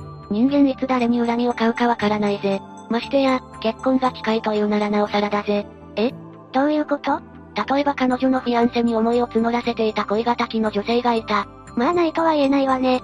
逆に吉田さんに好意を寄せていた男性の存在。ああ、それもあるわね。っていうことは顔見知りの犯行？一方的なストーカーかもしれないから、顔見知りとは限らないぜ。そりゃそうね。女性であっても男性であっても、顔見知りであっても、そうじゃなくても、犯人は、当日吉田さんの行動を知っていた。うんそれで？ここから先は、あくまで私の推測。いや妄想であって、一つの可能性の話に過ぎないぜ。わかったわ。話してみて。当日、忘年会の後に吉田さんは顔見知りの誰かと飲む約束をしていた。うん？それで？もう会社に行くこともないし、吉田さんは酔いつぶれるまで、しこたまお酒を飲んだ。まあ、ここまではあり得る展開よね。犯人はもともと、吉田さんに対して殺意を持っていて、こうなる状況を狙っていた。睡眠薬を飲ませたかもしれないわね。いや睡眠薬は早期発見された場合、解剖したらすぐバレるぜ。そ、そうなのね。酔いつぶれた吉田さんを例えば、大きなスーツケースか、キャスター付きのケースに入れる。それを転がして運ぶわけね。ケースを押しながら、神田のホテルあるいは隣のビルに持ち込むんだ。スーツケースならホテルでも怪しまれないわよね。それを屋上まで運ぶんだ。え？屋上には鍵がかかってるんじゃないの？あくまでも嘘だからな。犯人は屋上に上がれる術を知っていたとするぜ。でないとこのホテルは選ばなかったと思うんだ。そうよね。屋上がないわけじゃないからね。隣のビルだって、窓がないだけで屋上はあったと思うぜ。な、なるほど。それで犯人は屋上の柵を乗り越え、吉田さんを上から落としたんだ。じゃあ、犯人は男の人なんじゃないの？いや、そうとも限らないぜ。格闘技や重量挙げのアスリートなら、女性一人くらい楽々担ぐことはできるはずだぜ。そ、それはそうだけど、いずれにしても、犯人は、ホテルか並びのビルの屋上へ上がれること、そしてここが死角になることを熟知していた。なるほどね。もちろん、この推理や妄想にしてみても、謎は残るんだぜ。どんなところ？コートやブーツは、運ぶには邪魔なはずだし、落とし方も果たして一人で落とすのに全身を強く打つ落とし方は難しいと思うんだ。じゃあ、犯人は複数ってこと？それはどうかわからないけど、単独で落として、全身を強く打つような落とし方は、かなり難易度が高そうな気がするぜ。確かに真横になって落ちるのって至難の技だと思うわ。とにかく、この事件は謎が多すぎて、推理しがたいぜ。都会のど真ん中で起こったにもかかわらず、目撃者もいないみたいだしな。迷宮入りするのも頷けるわね。ねえ、マリサ。吉田さんのご遺体だけど、なんで腐敗せず、ミイラ化しちゃったのかしら。関東地方の冬は気温も低いし、湿度もかなり低いからな。それにしても、たった5ヶ月でミイラになっちゃうものなの？死後、身体の腐敗が進行するよりも早く急激な乾燥が起きると、特に水分が人体組織の重量の50%以下になると、細菌の活動が弱まり、脱水症状などの条件から死体の水分含有量が少ない場合にはミイラ化しやすいんだ。夏に比べると、確かに冬は乾燥しやすいし、お肌の手入れも大変なのよね。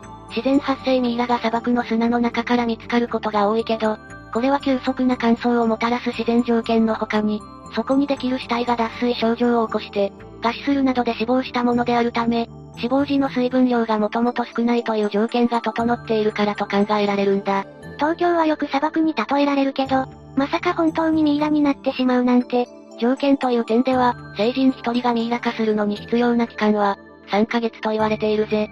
じゃあ、5ヶ月あれば、一応期間は十分なのね。ただし、自然に生成する。ミイラは全身が完全なミイラとなっている例は少なくて、身体の一部分のみがミイラ化して残っている場合が多いんだ。え？どうして？自然環境では全身ミイラが少ない理由の一つとして、死体の中で最初に腐敗が進行するのが内臓であることが挙げられるぜ。な、内臓から腐敗が進むのね。だから、自然な状態においては内臓が体外に出ることがないため、人体の完全なミイラ化は起きにくいんだぜ。そ、そうなのね。ただし、内臓が液化して体外に流出したり、野生動物に食われたりした後に急速に乾燥すると、ミイラが形成されることがあるんだ。じゃあ、この事件の場合、全身を強く打ったせいで、内臓が液化してミイラになったのかもしれないわね。可能性はあるな。もし人為的にミイラを作る場合には、脳を含めた内臓を摘出し、外部で火器などを用いて乾燥させ、あるいは薬品によって防腐処理を施したりするんだ。え？わざわざミイラを作ることもあるの？エジプトのミイラは有名だけど、日本でも促進成仏がミイラに近いぜ。どちらも聞いたことあるわ。いずれにせよ、吉田さんの場合は都会の、しかも野外でミイラ化した稀有な例だぜ。そうよね。あまり聞いたことないわね。季節が夏なら、早い時期に腐敗が進んだろうけど、腐敗臭でもっと早く発見されたかもしれないな。ミイラ化と白骨化、どちらも良いとは言えないけどね。とにかく仏様が無事成仏されますよう手を合わせようぜ。合唱。八つ目、仙台死体遺棄事件。この事件が起きたのは、今から3年前の2020年。母親がいなくなったと息子から連絡を受けた父親は、すぐに家に帰り、行方不明届を出すために警察へ向かったんだ。父親も息子も、かなり母親が心配だっただろうね。何か事件に巻き込まれていないといいけど、そして警察について届けを出そうとした時、息子がとんでもないことを言い出したんだ。母親の遺体をかまどで燃やした。ってな。え？この息子、母親の遺体を公園のかまどで焼いて、ゴミ捨て場に捨てていたんだ。そして失踪したと思わせるために父親に連絡したんだが、警察に着くなり、なぜか自分の犯行を自供し始めたわけだ。急に自供し始めたのも驚きだけど、燃やしたってどういうこと？母親を何らかの理由で殺してしまい、証拠を隠蔽するために燃やしたの？ああ。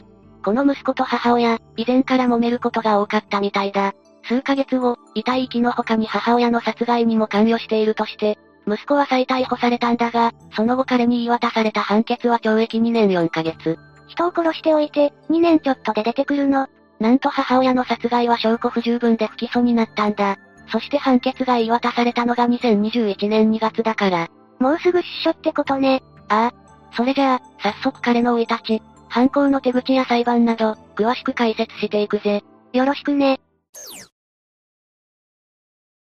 まずは、犯人である村上春人の生い立ちから解説していくぜ。母親と父親、そしてお兄さんの4人家族で、宮城県仙台市に住んでいたんだ。村上は幼い頃から頭が良く、小学生の時にはすでに中学で学ぶようなことも、彼はもう知っていたみたいだ。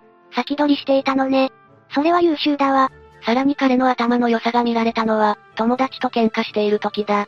ほう、幼い頃の喧嘩って、お互いが言いたいこと言って、解決しないなんてことが当たり前だよな。ええ大人が間に入ってようやく解決って感じね。解決って言っても、無理やり謝罪させられて、結局何も納得していないまま終わりっていうのが多いわ。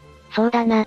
でも彼は、友達と言い合いになっても、論理的に自分の主張をはっきりと話していたみたいだ。だから喧嘩で手を挙げることは一切なかったぜ。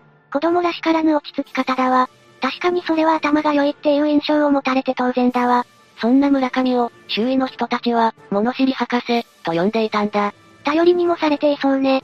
そして村上は、その頭の良さを活かして県内でも有名な名門校に進学したぜ。すごいわね。でもそんなにうまくはいかなかったんだ。村上は何かしらの悩みを抱えており、一時期学校に行かなくなったこともあった。何に悩んでいたのかな？学用面で挫折したのかもしれないって言われているぜ。名門校だもんね。上には上がいるし、そういう人を見て心が折れてしまったのかもしれないわ。高校の情報は出てきていないからわからないが、高校を卒業後は工業系の専門学校に進学したぜ。でも地元で開かれた成人式には参加しなかったそうだ。そうなのね。同級生と会うのが嫌だったのかな。事件前、村上は母親と仲が悪かったのよねああ。でもずっと仲が悪かったわけじゃないんだ。次は、村上の家庭環境について解説していくぜ。確か、村上は4人家族だったのよねああ。母親は長年美容師としてキャリアを積み、ついには独立を果たしていたぜ。そして自宅から20分ほどの場所に自分のお店を開き、会社も設立していた。社長だったのね。その後も精力的に活動し、順調に事業を拡大していったぜ。やり手社長ね。さらに自宅とは別に、マンションを夫と協力して購入しているぜ。プライベートも順風満帆だったのね。でも村上が20歳を迎えた頃、父親は仕事で単身赴任することになり、別々に暮らすようになったんだ。父親に長男がついていき、村上は母親と二人で暮らすことになったぜ。2対2で分かれて暮らすことになったのね。ああ。でも母親は、村上のために母親として毎日頑張っていた。会社を経営してて忙しいはずなのに、毎日村上のお弁当を朝早く起きて作っていたんだ。どんなに忙しくてもな。毎日手作り弁当って、良いお母さんじゃないの。周囲の人もそう思っていたぜ。子供思いのいいお母さん、っていう印象を周囲の人は持っていたみたいだな。そんな母親は、ある信念、を持って子育てしていた。ある信念まず一つ目は、話を聞いて理解してあげる、ことだ。おお、それは大事なことね。子供が悩んでいる時はアドバイスをするんじゃなくて、話を聞いて共感することが大事って聞いたことがあるわ。話を聞いてもらった子供は自分の悩みを客観視できて、そこから問題を解決できる力がつくのよね。ああ、もし解決できなくても、話を聞いてもらえる、っていう、自信が子供にはつくから、自己肯定感も高まるぜ。なるほど。それで二つ目の信念は？二つ目は、好きなことだけで暮らしていけるような炎上する、っていうやつだ。おそれはまた変な方に進んだわね。ちょっと甘やかしすぎなんじゃないの？私も同意見だ。好きなことを全部やらせてあげたい、ならわかるけど、好きなことだけで暮らしていけるように、っていうのは、なかなかの過保護だぜ。この二つ目の信念に対しては、甘やかしすぎ、っていう意見もちらほら上がっているしな。良い母親ではあるけど、少し過保護気味だったのかもしれないわ。でも母親はこうやってたくさんの愛を与えながら、子育てを頑張っていたぜ。でもそんな母親と村上の間に亀裂が入ってしまったんだ。二人の関係がこじれた原因は、村上があるものにハマってしまったからだ。何にハマったの？オンラインカジノだ。村上は事件がある1年前からオンラインカジノにハマり、どんどんのめり込んでしまったんだ。オンラインカジノってその名の通り、オンラインでカジノゲームができるっていうやつよね。ああ。スマホやパソコンがあればできてしまうぜ。本場のカジノって、負ければお金が溶ける感覚を感じられるけど、オンラインとなるとそのギャンブルの怖さとか薄れそうだわ。その通りだな。端末さえあれば誰でもどこでもできてしまうから、依存性は高いんだ。お金が見えない形でどんどん使われているから、気づいたらとんでもない額を支払っていたなんてこともありそうだわ。以前、山口で起きた給付金を間違って送金してしまった事件、覚えてるか？ええ。4000万を一人に全部送ってしまったやつよね？ああ。その住民も送金された4000万のほとんどを、オンラインカジノに使ってしまったみたいだ。そんな大金を一瞬にして溶かしてしまうのって恐ろしいわ。オンラインカジノにハマってしまった村上は、最終的に母親の口座から無断でお金を引き出すようになったぜ。自分のお金じゃなくて母親のお金なの。ああ。複数に分けて引き出していたようだ。でもそれもいつかはバレるわよ。そうだな。母親もすぐに村上が、自分の口座からお金を引き出していることに気づいたぜ。そしてお金の使い道を問い詰めるために口論になったんだ。しかもその使い道がオンラインカジノって結構きついわね。母親もかなり驚き、悩んだと思うわ。実際、母親はその後、知人や SNS などで村上のことを相談していたぜ。頭を悩ませていただろうね。でも少し経ってから、母親は Facebook で、村上の髪を切った報告をしていたんだ。その投稿を見る感じ、もしかすると話し合いでいい方向にまとまったのかもしれないな。お、じゃあ二人の関係は修復できたの？と思われたが、村上はまだ懲りていなかったぜ。どういうこと？なんと村上が、また母親の口座から勝手にお金を引き出したんだ。懲りないわねどれくらい引き出したの ?340 万円だ。340万。かなりの大金だわ。2020年7月16日。この金額をめぐって二人はリビングで口論になったぜ。二人の間で話し合いが済んだと思ったけど、村上の心には届いてなかったのかもね。そして口論の末、彼は母親を突き飛ばしてしまった。動かなくなった母親に対して、村上は何もアクションを起こさず、しかもその場に母親を放置して自分の部屋に戻ったんだ。何してるの？しかもその後、普通に友人と通話していたみたいだ。母親は無事なの？残念ながら、無事ではなかった。その後、村上はリビングに戻ったが、母親は同じ場所で倒れていて、目を開けて冷たくなった状態だったそうだ。突き飛ばした際に、打ちどころが悪かったのかもしれないわ。それから村上はどうしたの？村上は、遺体をまず隠さないといけないという考えに至ったようだ。まず、警察に通報しましょうよ。警察に捕まりたくない、って思ったんだろうな。村上は遺体の処理について、恐ろしい考えを思いついてしまったぜ。それが、ゴミとして捨てる、という考えだったんだ。狂ってるわ。でもゴミとして捨ててもすぐバレてしまうわよ。ああ、まず袋に入れるには、遺体を小さくしないと、と村上は思ったようだ。その考えも普通じゃないわ。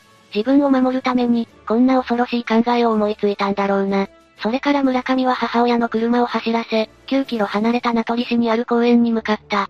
そこで母親の遺体を小さくしようと考えたんだ。その手口って母親の遺体をバーベキューかまどで燃やすっていう方法だ。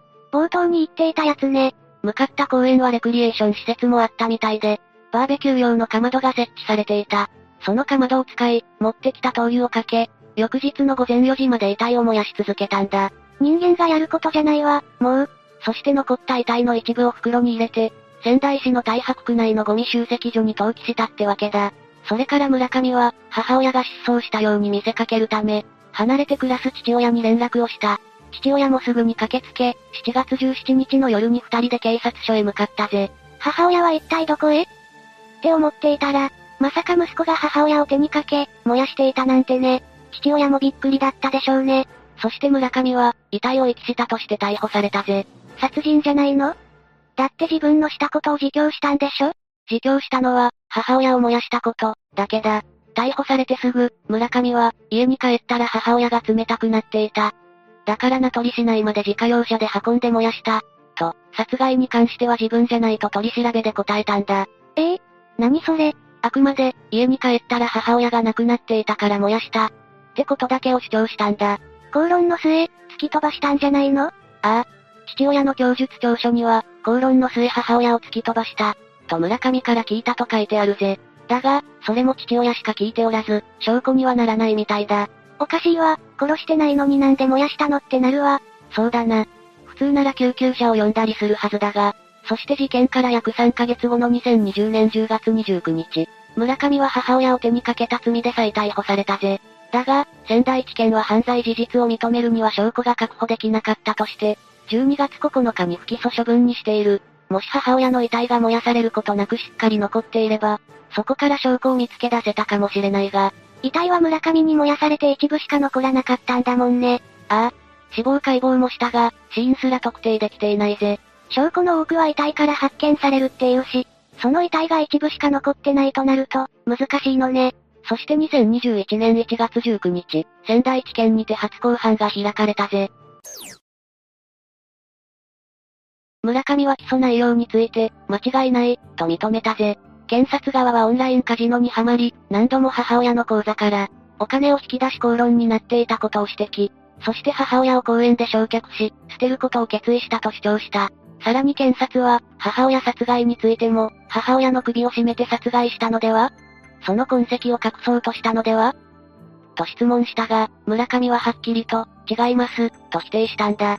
母親を殺害したっていう証拠が、父親が村上から聞いたことをもとに作成された供述書しかないもんね。でももしかすると検察のように、殺害した痕跡を消すために燃やした可能性もあるのね。ああ。そしてその後、弁護側から、同じような犯行を繰り返さないか？という問いに、村上は、自信がない、と答えたんだ。それ、父親はどう思っているの？父親は、真実が知りたい、と話したが、罪を償った後は村上の面倒を見たいと思っている、とも語ったぜ。最後まで親としての責任を取ろうとしているのね。そして判決が出たのは、2021年2月26日。裁判長は、亡くなった人の尊厳を踏みにじる残虐な犯行、と非難し、さらには、親が亡くなったのが自分の行為によるものと考え、隠蔽を図ろうとした動機は強い非難に値する、として懲役2年4ヶ月を言い渡したぜ。判決が言い渡されたのが2021年の2月末だから、村上はもうすぐ刑期を終え、出所する。それじゃあ今回の事件、まとめていくぜ。2020年7月、母親の遺体をバーベキュー用かまどで燃やし、ゴミ集積所に捨てたと自白した息子が逮捕されたこの事件。霊夢はどう感じた？何度も言っているけど、どうして殺していないのに遺体を燃やしたの？ああ。世間からもそう感じる人の声が多数上がったぜ。しかも恐ろしいことに、村上は燃やす前に遺体を小さくした可能性もあるんだ。え、どういうこと？遺体を燃やすのに使われたかまど、一つ一つが小さくて、とても成人女性を燃やすことは難しいと思われているんだ。だからかまどに入るために遺体を小さくしたってこと？村上が殺してないとしても、どうしてそこまで手の込んだことをするの？謎ばっかり残るわ。しかも村上は初公判で、同じようなことを繰り返さないか？っていう問いに、自信がない、って答えているんだ。自信がない人間がもうすぐ出所するなんて、恐ろしすぎるぜ。そうね。二度とこんな恐ろしいこと、繰り返してほしくないわ。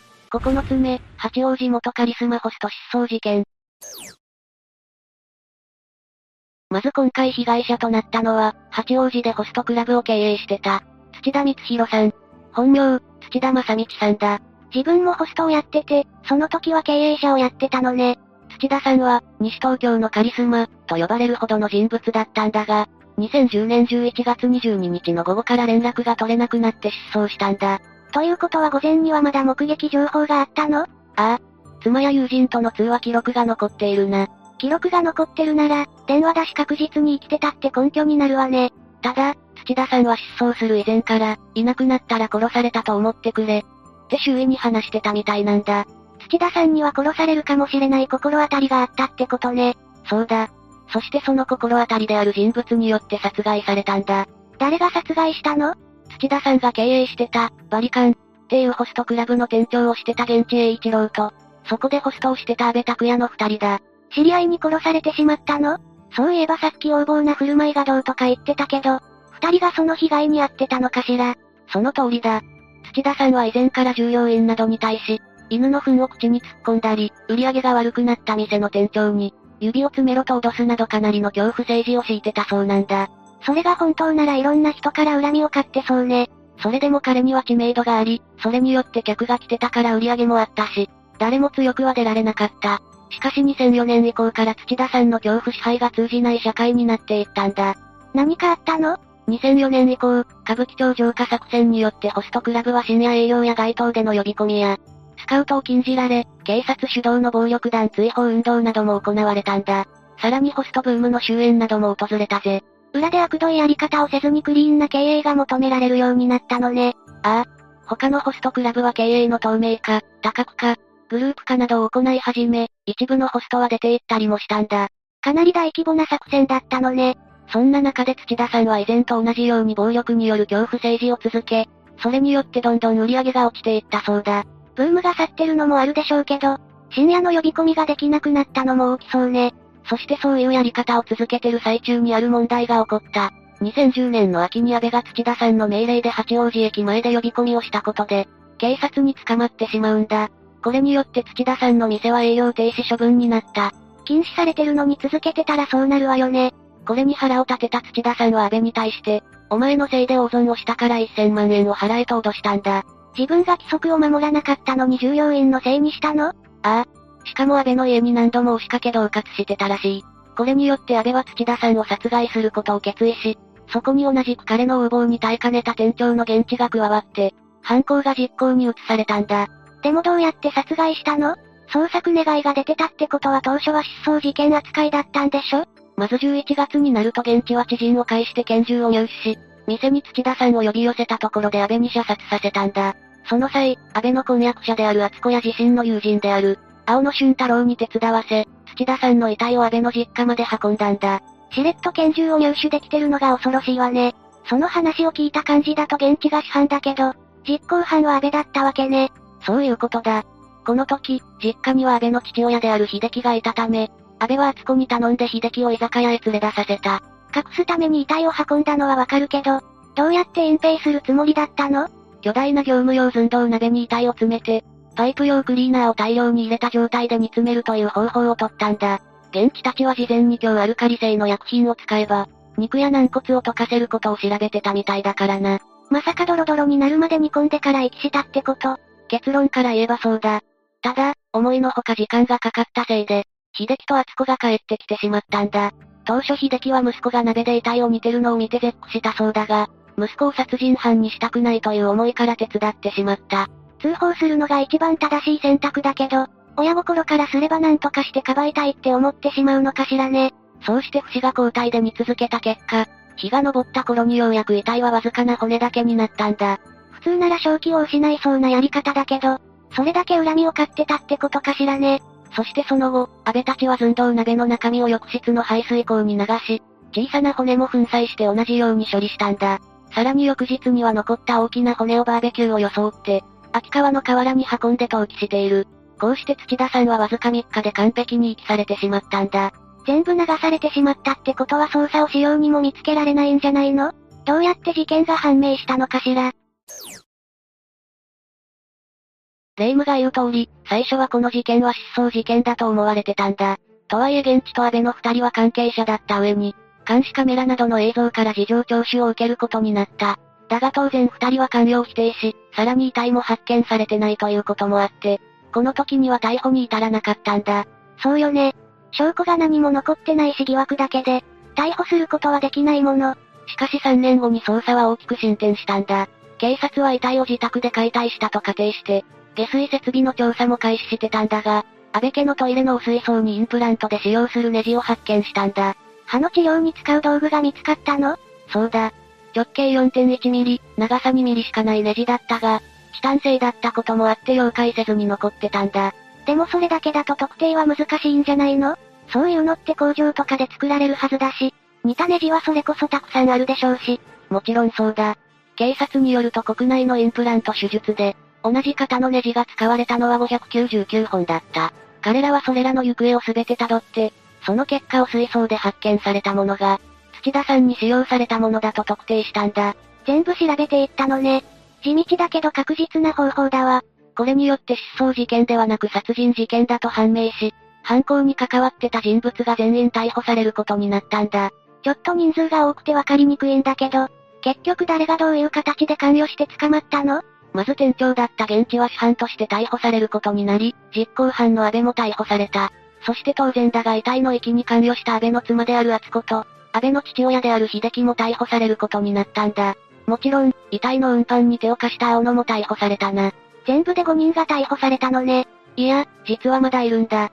現地に拳銃を手配した知り合いの平正義、遺体を処理するために使われたパイプクリーナーを用意した現地の妻である、現地先とその妹であるエミが逮捕されているぞ。全部で8人もの人間が関わってたのね。それだけの人数が関わってたなら裁判も大変そうね。じゃあここからは裁判も含めて事件後に何があったのかについて話そう。まず主犯となった現地だが、彼は逮捕直後の12月に立川拘置所内で靴下を使って首を吊り自殺してしまった。主犯だった人が自殺したのああ。そして私が調べた範囲だと、実行犯である安倍と平くらいしか、明確な判決の結果が確認できなかったんだ。人数が多いから大きく関与してる人しか判決が公開されてないのかしら。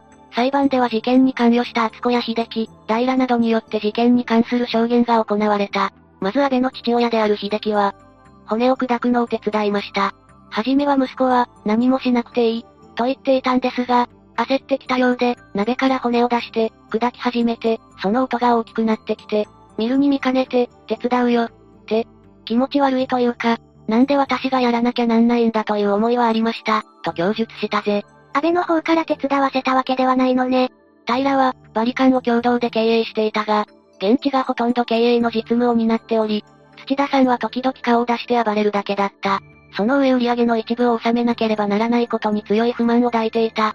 と現地が土田さんに対し以前から強い恨みを抱いていたことを供述したぜ。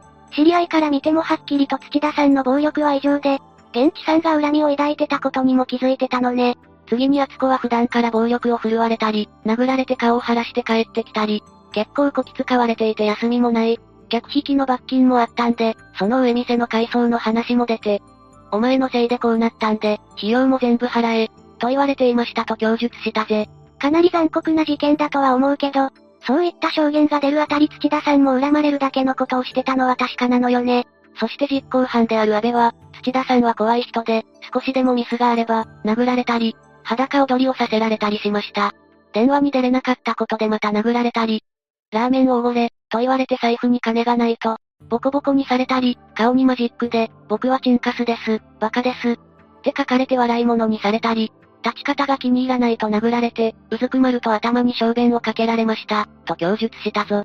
実際に土田さんはそういうことをしてたの？ああ。後に開かれた平の裁判でバリカンのナンバーワンホストである、アキラさんが出廷して土田さんによる度重なる暴力などがあったことが語られてるんだ。従業員の人から見てもそうなんだったら間違いなさそうね。アキラさんによると現地は、被害者の土田さんからたびたび暴力を受けていて殺してやりてえ、と何度か言っていたらしく、安倍については、よく殴られていたし、恨みを持っていたと思う、と証言してるぜ。二人には土田さんを殺害するだけの十分な動機があったって証言したのね。さらに平については、関与することで、実行後に店で何らかのポストを与えられるという約束があったようだ、と証言してるな。それは事実なの？どうやら事実だったらしく、拳銃を用意する代わりに、店の経営のポストを約束されてたらしい。なるほど。どうして平がわざわざそんな危険を冒したのかと思ってたけど、それで納得がいったわ。そうして様々な証言などが行われた結果、実行犯である安倍には懲役20年の判決が下されたんだ。さすがにかなり重い判決ね。その計画性や残虐性からこういった判決が出たみたいだな。ちなみに安倍だけでなく平にも懲役20年の判決が下されてる。一応この二人が大きく関与してるわね。他の人たちの判決は分かってないんだっけ？厚子と秀樹の二人は積極的に関わったわけじゃないということもあってか、執行猶予を受けてるらしいが、他の関係者がどんな判決を受けたのかは不明だな。そうなのね。でもどうやって安倍たちは遺体を溶かす方法を知ったのかしら。じゃあ最後にそれに少し関係してることについて話すが、正確には判明してないが安倍たちはネットから処理方法を知ったのは覚えてるか？ええ。途中で話してたわね。そういうこともあってか、安倍たちがヤフー知恵袋で、処理方法を質問してたんじゃないかっていう噂が出てるんだ。え、どういうこと？これはネット上でも一時期話題になってた質問なんだが、そこの質問では買っていた大型犬がなくなり、仮装するのも悲しいので、溶かして庭に巻きたいといった旨の質問がされてたというものだ。まさか犯行を実行する前に事前にそうやって聞いてたってことなの？いや、質問が投稿されたのは2013年6月13日らしいから、どう考えても時期的に考えて安倍たちが書き込んだものじゃないんだ。だが質問内容がこの事件を思わせることから、大型犬と偽って処理方法を聞いてたんじゃないかっていう、ご情報が一部で噂になってしまったんだな。確かにすごくインパクトのある投稿だし、もしかしたらって思っちゃうわよね。しかもこの質問の大元となったページは現在削除されて見れなくなってしまっている。だから余計にそういう勘違いが生まれてしまったのかもしれないぜ。じゃあ安倍たちがネットのどこで遺体を溶かす方法を知ったのかは不明なままなのね。ああ。まあ人間も動物の一種だから、そういった事柄に詳しいサイトなどを調べればある程度はわかるんじゃないかと思う。本件はどこで調べてきたかはそこまで争点じゃないから重要視はされなかったんだ。そうね。土田さんと安倍たちの間にどういったトラブルがあって、どういった経緯で犯行が実行されたのかが重要だものね。10個目、福佐市変死体事件。まずは事件が発生した。2015年11月12日の時点に遡るとするぜ。その日は何曜日だったの ?2015 年11月12日は木曜日で、秋晴れの天候にも恵まれた一日だったそうだ。その日の午後5時半頃、東京都福佐市武蔵野台のマンション3階の、一室から父親が血を流している。頭から袋をかぶっているという、119番通報があったため、救急と警察が駆けつけたんだ。その時、その部屋には誰がいたの？通報した20代の A さんと、遺体となって発見された、当時38歳の T さんの、二人暮らしだったそうだ。え？でも通報では父と、言ってたんでしょ ?20 代の A さんの、父親が38歳の T さんなの？年齢的に合わなくない？ああ、この二人は実の親子ではないんだ。養子縁組で不死となっているんだぜ。だから38歳の父に28歳の子が、いるっていうことも成り立つんだ。なるほど。それで駆けつけた警察が T さんが、亡くなっているのを確認したのね。警察が駆けつけた頃は午後5時半過ぎ。というから、当日の日没の午後4時40分から、小1時間経過しているし、もう暗くなっている頃だろう。そんな中、JR 東福生駅からも、約500メートルほどの住宅街の一角にある、マンション周辺は、数多くのパトカーの、赤色灯で埋め尽くされたそうだ。そんなに多くのパトカーが？ああ。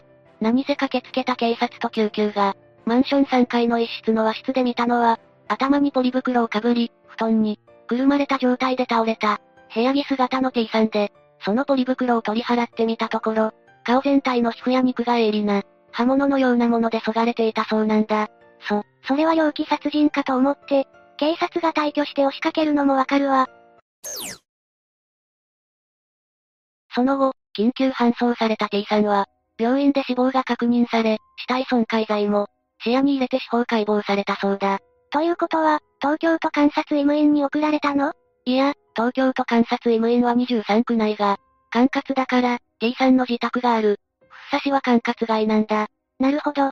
ところで T さんは平日の午後、自宅で遺体となって発見されたわけだけど、どんな仕事に就いていたのかしら？被害者の T さんは福島県の出身。兄がいるそうだが、T さん自身がまだ、小学校の低学年だった頃に両親が離婚。その後は、父親の男で一つで育てられたそうだ。高校生の頃には友人の紹介で、知り合った年上の男性と交際を始め、高校を中退して、同棲。そして T さんが20歳の時には、正式に結婚したらしい。え、婚姻歴があるの？ああ。しかしやがて結婚生活は破綻。離婚後、T さんは故郷の福島を離れ、母の住む岐阜に移り住み、それ以降は、岐阜や名古屋などで、運送の仕事や、飲食店で働くなど、様々な職に、ついていたそうだ。何歳くらいまで、東海地方にいたのかしら？正確なところはわからないが、2015年の初めに上京してきたのではないか、と言われているんだ。東海地方に住んでいた頃の T さんを、知る人によれば、T さんは真面目で、仕事熱心で、調理師免許や、ユニック車と、呼ばれる、いわゆるクレーンを装備した、トラック免許などを取得していたそうだ。人気のイタリアンレストランで、調理の仕事をしていたこともあり、いつかは自分の店を持ちたいという、夢を語っていたこともあるらしい。仕事熱心で、頑張り屋さんだったということね。ますますあんな悲惨な死に方と、結びつかないわ。その T さん、実は生まれた時の性は、女性だったそうなんだが、東海地方に、いる間に、いわゆる性転換手術を受けて、男性になっているんだ。戸籍上も女性から男性に変更したということ？ああ。だから A さんは T さんを父と、呼んでいたんだぜ。そして倒れている。T さんを発見した A さんは、当時28歳。こちらは、生まれた性は男性なんだが、女性に性転換していたそうなんだ。ただし、A さんに関しては、戸籍上は男性のままだったそうだ。ふ、複雑なのね。そうだな。A さんと T さんは、周囲の人には、T さんが A さんのことを、嫁と呼び、周囲も二人を、カップルとみなしていたものの、戸籍上は T さんも A さんも男性という、いわゆる同性カップルとなってしまう。それで養子縁組という形となったわけね。ああ。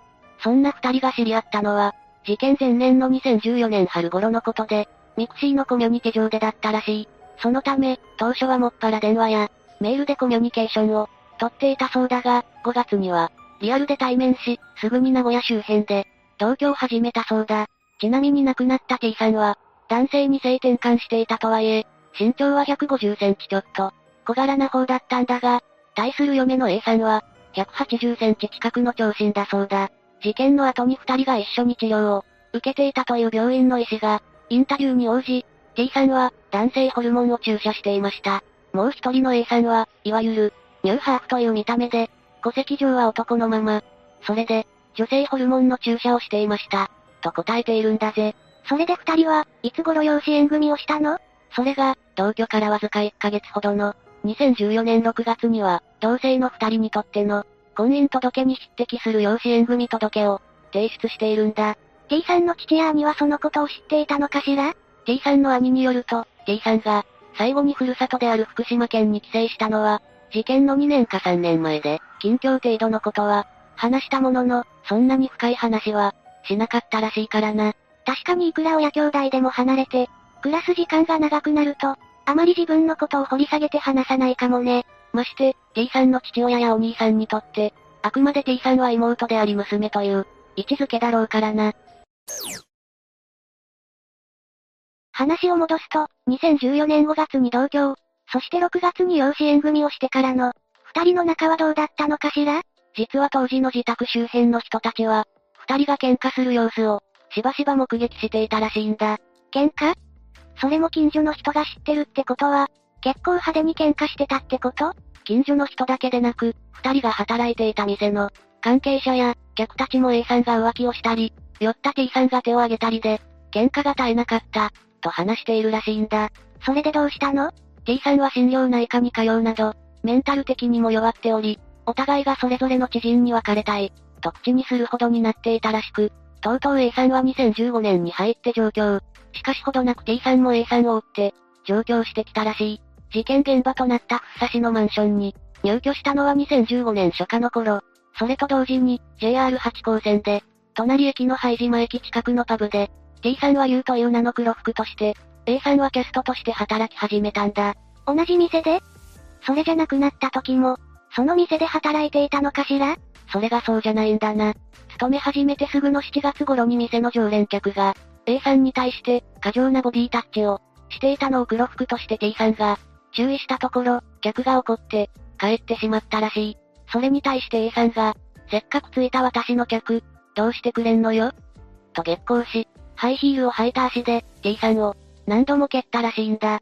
ほら、二人の身長差は30センチほどもあっただろ ?T さんは A さんに顔面に蹴りを、入れられる形になって、流血。結局 T さんはパブを辞めて、今度は、JR 小作駅近くにあるキャバクラで、ボーイとして働き始めたそうだ。その後も A さんはそのパブに勤めていたの？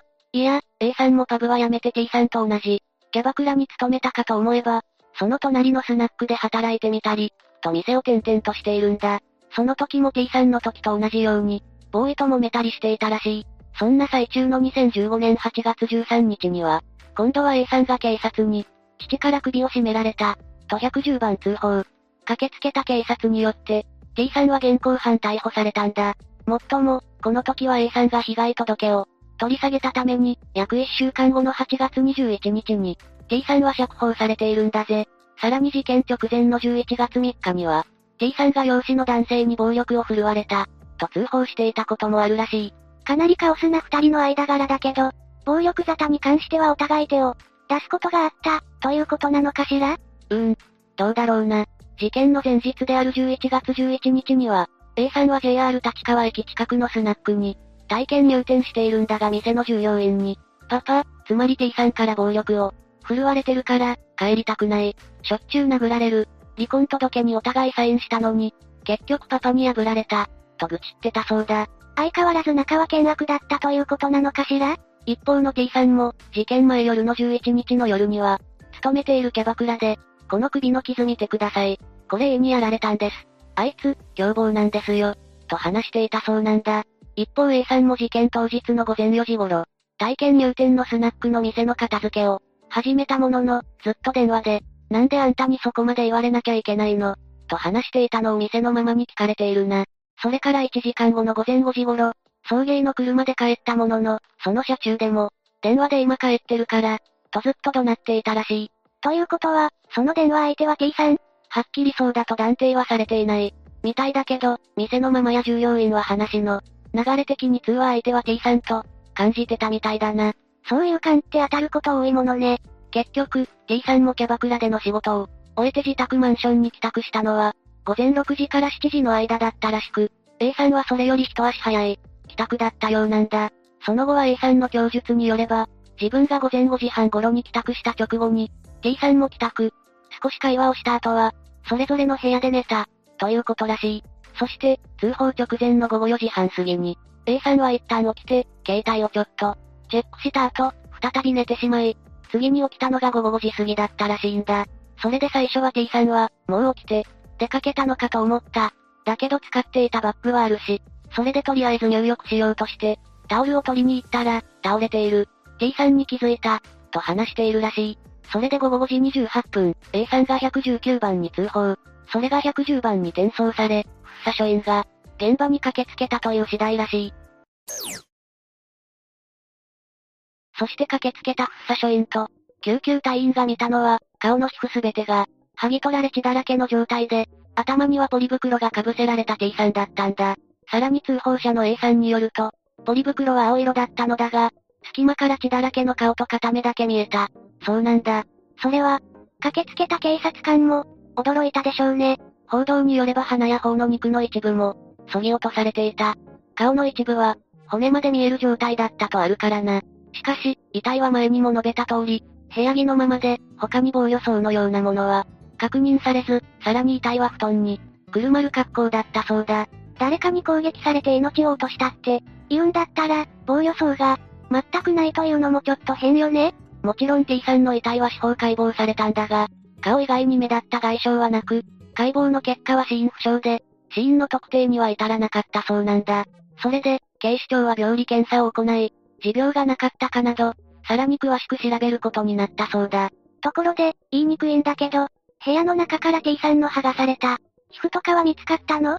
それが、室内には大きな血痕とかもなく、もちろん T さんの皮膚や損壊された、顔の部分や、凶器に使われたナイフなどの、刃物のようなものも見つかっていないんだ。え、それら全部が見当たらなかったの？ああ。一方、報道は T さんの養子であり、第一発見者でもある T さんの、嫁の A さんの元に殺到したそうだ。A さんは、そんな中事件を受け止めきれない。本当に犯人を探してほしいというだけと語り、たびたび目撃された T さんとの不和も、喧嘩が続いたのは確か。原因は、些細なことばかり。だけど喧嘩して、家を出たことはあっても別れることはなく、切っても切れる人ではなかった。熟年夫婦みたいな関係、と答えていたそうだ。でも T さんが亡くなっている以上、片方から聞いた話だけじゃ、文字通り片手落ち感もあるよね。私はカエルの解剖もできないような、人間なんです。皮を剥ぐなんてことが、できるわけないじゃないですか。とも A さんは語っていたそうなんだが、一方で事件前日に体験入店していた。スナックの関係者は事件発覚の、12日の午後5時29分に A から電話が、かかってきていたが、出られなかった。放っておいたら、少し経ってから、またかかってきた。出ると、今日、スナックに、行けそうもないんです。実は旦那が、自殺未遂をしてしまってといたって、冷静な声で話したそうだ。それで電話を受けた方の、スナック関係者の方が慌てていると、救急車が来たので切ります。と言って電話は切れたそうなんだぜ。午後5時29分というと、A さんが119番通報した前後よね。さらに報道が過熱していくと、当初の報道に対して T さんが A さんに、暴力を振るっていた DV 旦那みたいに、報じられましたが、実際には逆。T さんが8月に暴行で逮捕されたのも、A さんの浮気に怒った T さんが、胸ぐらを掴んだ程度、男性ホルモン注射で筋肉質な体になっていたとはいえ、もともと女性の T さんは、身長160センチ足らず、180センチ近くあって酒癖の悪い、A さんからボコボコに蹴られ、血だらけになったこともある。11月3日には、T さんが A さんから、暴行を受けたと警察に通報しているし、周囲にもう別れたいと言っていた。確かに T さんにしてみれば、浮気され、暴力も振るわれ、あれこれ整形する費用まで、無心されていたし、疲れた、とこぼすのも無理ありません。さらには養子縁組も解消したいのに、別れてもらえない、とぼやいたりもしていた。という T さん側の知人の証言も出たそうだ。うーん。確かに A さんサイドの知人の話とは、同じ事象について話していても随分、ニュアンスが違って聞こえてくるね。こういった報道を受けて A さんは、私は無実。でも、そう言っても、誰もわかってくれない。みんな私のことを、犯人だと思っている。一睡もできないし、食事も何も食べられない。もう精神が崩壊しそう。私も旦那の元に行きたい。と週刊誌の独占インタビューに、告白する事態となっていたんだ。そんな中、警察の捜査も行き詰まりを見せており、注目は病理解剖に絞られてきたんだ。前半に紹介した通り、司法解剖では、死因が判明せず、さらに T さんには、顔以外には目立った外傷がない。そこで司法解剖より詳しい病理解剖での、死因特定が急がれたんだ。T さんは A さんとの仲がこじれた頃から、睡眠薬を常用していたということや、男性ホルモンの投与も受けていたこと、さらに当日アルコールを摂取していたのでは、ということで、薬物によるショック死の可能性も視野に入れられたんだ。もちろん、たとえ死因がショック死だったとしても、顔面の皮を剥がれた経緯も、わからず、その皮自体発見されていない。薬そのものも、何者かに飲まされた。可能性もあるとして、殺人の線も、捨てていなかったらしい。そうよね。それにショック死だったとしても、どうしてポリ袋をかぶっていたのか、その謎も解けていないわ。そういった事情を考慮した警視庁は、捜査網を広げ、身近な人物だけを捜査の対象に絞ることには慎重で、T さんがかつて名古屋に住んでいた時の、知り合いなども捜査の対象としていたらしい。しかし、事件から1ヶ月を経た2015年12月12日、新聞各紙は所轄である福佐署の取材から、死因は睡眠薬の大量摂取による、薬物中毒の可能性が高いと報道。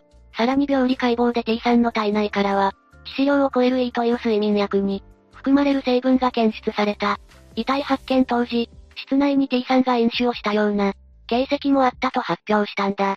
ということは、T さんは事件当時、致死量に匹敵する睡眠薬とアルコールを、同時に摂取していたということ？でもそれじゃポリ袋は ?T さんの顔の皮はなぜ剥がれていたの？それについてだけど、ポリ袋は T さんが自ら被った可能性がある。とした上で、顔には顔だけ人体模型のようだった。というほどの激しい損傷があったものの、傷の形状は刃物でできたものとは異なる、と発表したんだ。ポリ袋は自ら被った？つまりショック死する前に？それでその後、顔の皮が剥がれたけど、それは刃物で剥いだわけじゃないよってこと？実はな、その皮が剥がれていたこと、については、顔の傷はペットの、犬や猫が噛みついたり、引っかいたりして、できた疑いが強く、警視庁はペットの歯型や、爪型などが傷の形状と合致するかを調べる、とも報じられたんだ。ペ、ペットがそして事件から約3ヶ月後の2016年2月、警視庁は、T さんの顔の傷は、ペットによるものだと判断したんだ。実は T さんと A さんはチワワと雑種の、2匹の犬と猫をペットとして、飼っていたんだが、両方の犬の鼻に、T さんの血液がついていたほか、T さんが被っていたポリ袋からも、犬の DNA 型が検出されたんだ。ということは、T さんが薬物中毒で、亡くなった後に、ペットが、その顔の皮を剥いで食べたってこと？ポリ袋から検出された DNA 型は雑種の、中型犬のものだったんだが、この犬は、保健所に送られる前に保護団体から、引き取った雑種犬だったため、ドッグフードだけでなく、何でも、食べた経験のある犬は、人間の皮や肉を、食べたとしても不思議ではない、と動物行動学が専門の学者も証言したそうだ。そ、それはそうかもしれないけど、さらに薬物中毒についても、T さんの、遺体からは最終的に睡眠薬などの、薬の成分が6種類検出され、うち2種類が致死量に達していたこと、A さんに送っていた LINE の内容などから、自殺の可能性が高いと判断したそうだ。T さんの遺族にはなかなか、受け入れにくい結末かもしれないわね。今回の T さんの事件は最終的に、刑事事件ではない、と結論付けられたんだが、海外では実際に赤の他人を襲い、その顔に噛みついて75%から、80%ほどを食いちぎったという、事件が起きているんだぜ。リアルハンニバルじゃないの？一体、いつ、どこで起きた事件なの？事件が起きたのは2012年5月26日の白昼、アメリカフロリダ州マイアミの、ダウンタウンの近く、フロリダの有力紙の一つ、マイアミヘラルド本社近くのことだったんだ。犯人のルディ・ユージーンは、当時31歳でハイチ移民の両親の子として生まれ、生後間もなく両親が離婚したため、経験なクリスチャンの母親に育てられたんだ。高校まではフットボールプレイヤーとしても、活躍していたルディだが、その後は、マリファナ関連で7回の逮捕歴があり、結婚した。しかし DV が原因で3年で破綻しており、事件直前には洗車の仕事で食べていたそうだ。それでどうして他人の顔に噛みついて、食いちぎるなんてことを？わかっていることは、事件当日朝、ルディは現場近くまで車で出かけてから、周囲を徘徊すると、まず服を、次に運転免許証や持ち物、靴を投げ捨て全裸になると、その近くで出会った65歳の、ニューヨーク出身のホームレスに襲いかかり、その体の上にのしかかると、顔に噛みつき始めたそうだ。その現場を目撃した人は、犯人の男はまるで、ホームレスの顔を、歯で引きちぎるようにして噛みついていた。すぐにホームレスから離れろと叫んだが、犯人は攻撃をやめなかった、と語っており、駆けつけたマイアミ警察が、銃を構えて被害者から離れるように、警告しても、口に肉片を入れたまま頭を、上げて、うなり声を発したかと思うと、再び噛み始めたそうだ。白昼そんなことが？まるで悪夢ね。目の前で起きていても信じられそうにないわ。警官はルディをまず一度撃ったが、ルディは撃たれても被害者のホームレスの顔を攻撃し続けたため、警察はやむなく、ルディを射殺したんだ。直ちに襲われたホームレスは病院に搬送されたものの、さっき説明した通り、顔の皮膚どころか、眉毛、鼻、額と、頬の一部、左目を失い、残った右目も、損傷の結果、完全に失明。懸命の治療の結果、一名だけは、取り留めたそうだ。それにしてもルディはなんだって、そんな事件を起こしたの？本人は射殺されているから、状況証拠でしかないが、死後解剖したところ、胃の中から数多くの、未消化の丸い薬が発見されたんだが、メディアの多くや学者にはルディが、バスソルトと呼ばれるデザイナードラッグの、影響下にあったと考えているんだ。信じられないような攻撃性は、それによって引き起こされた、と考えられたわけね。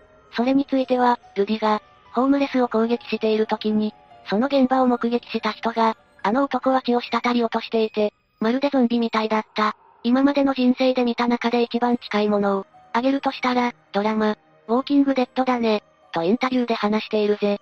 現実がドラマを凌駕する、二度と起きてはならない恐ろしい事件だわ。T さんの事件は最終的に、不幸な事故の、連鎖のようなものと片付けられたけど、薬物の恐ろしさを改めて、まざまざと見せつけられた気もするな。確かに。それと、A さんとの仲が、いくら悪化していたとしても、周囲には T さんを気遣う人たちも、多くいたんだし、積極的に、助けを求めて欲しかったわね。ああ。家庭内の問題は当事者だけでは、こじれてしまうことが多いし、さらによりオープンにして、法律や警察、医療機関などに利用できるものを、積極的に取り入れていかないと、根本的な解決へ導きにくくなる、傾向も強いからな。今回の事件も、どこかの事件で、問題解決を図っていれば、こんな不幸な事件にまで発展せず、関係者全員にとってより良い結果に、たどり着けたかも、と思わされる事件だったわ。さて、というわけで今回は、ふっさし男性変死事件について紹介したぜ。それでは、次回もゆっくりしていってね。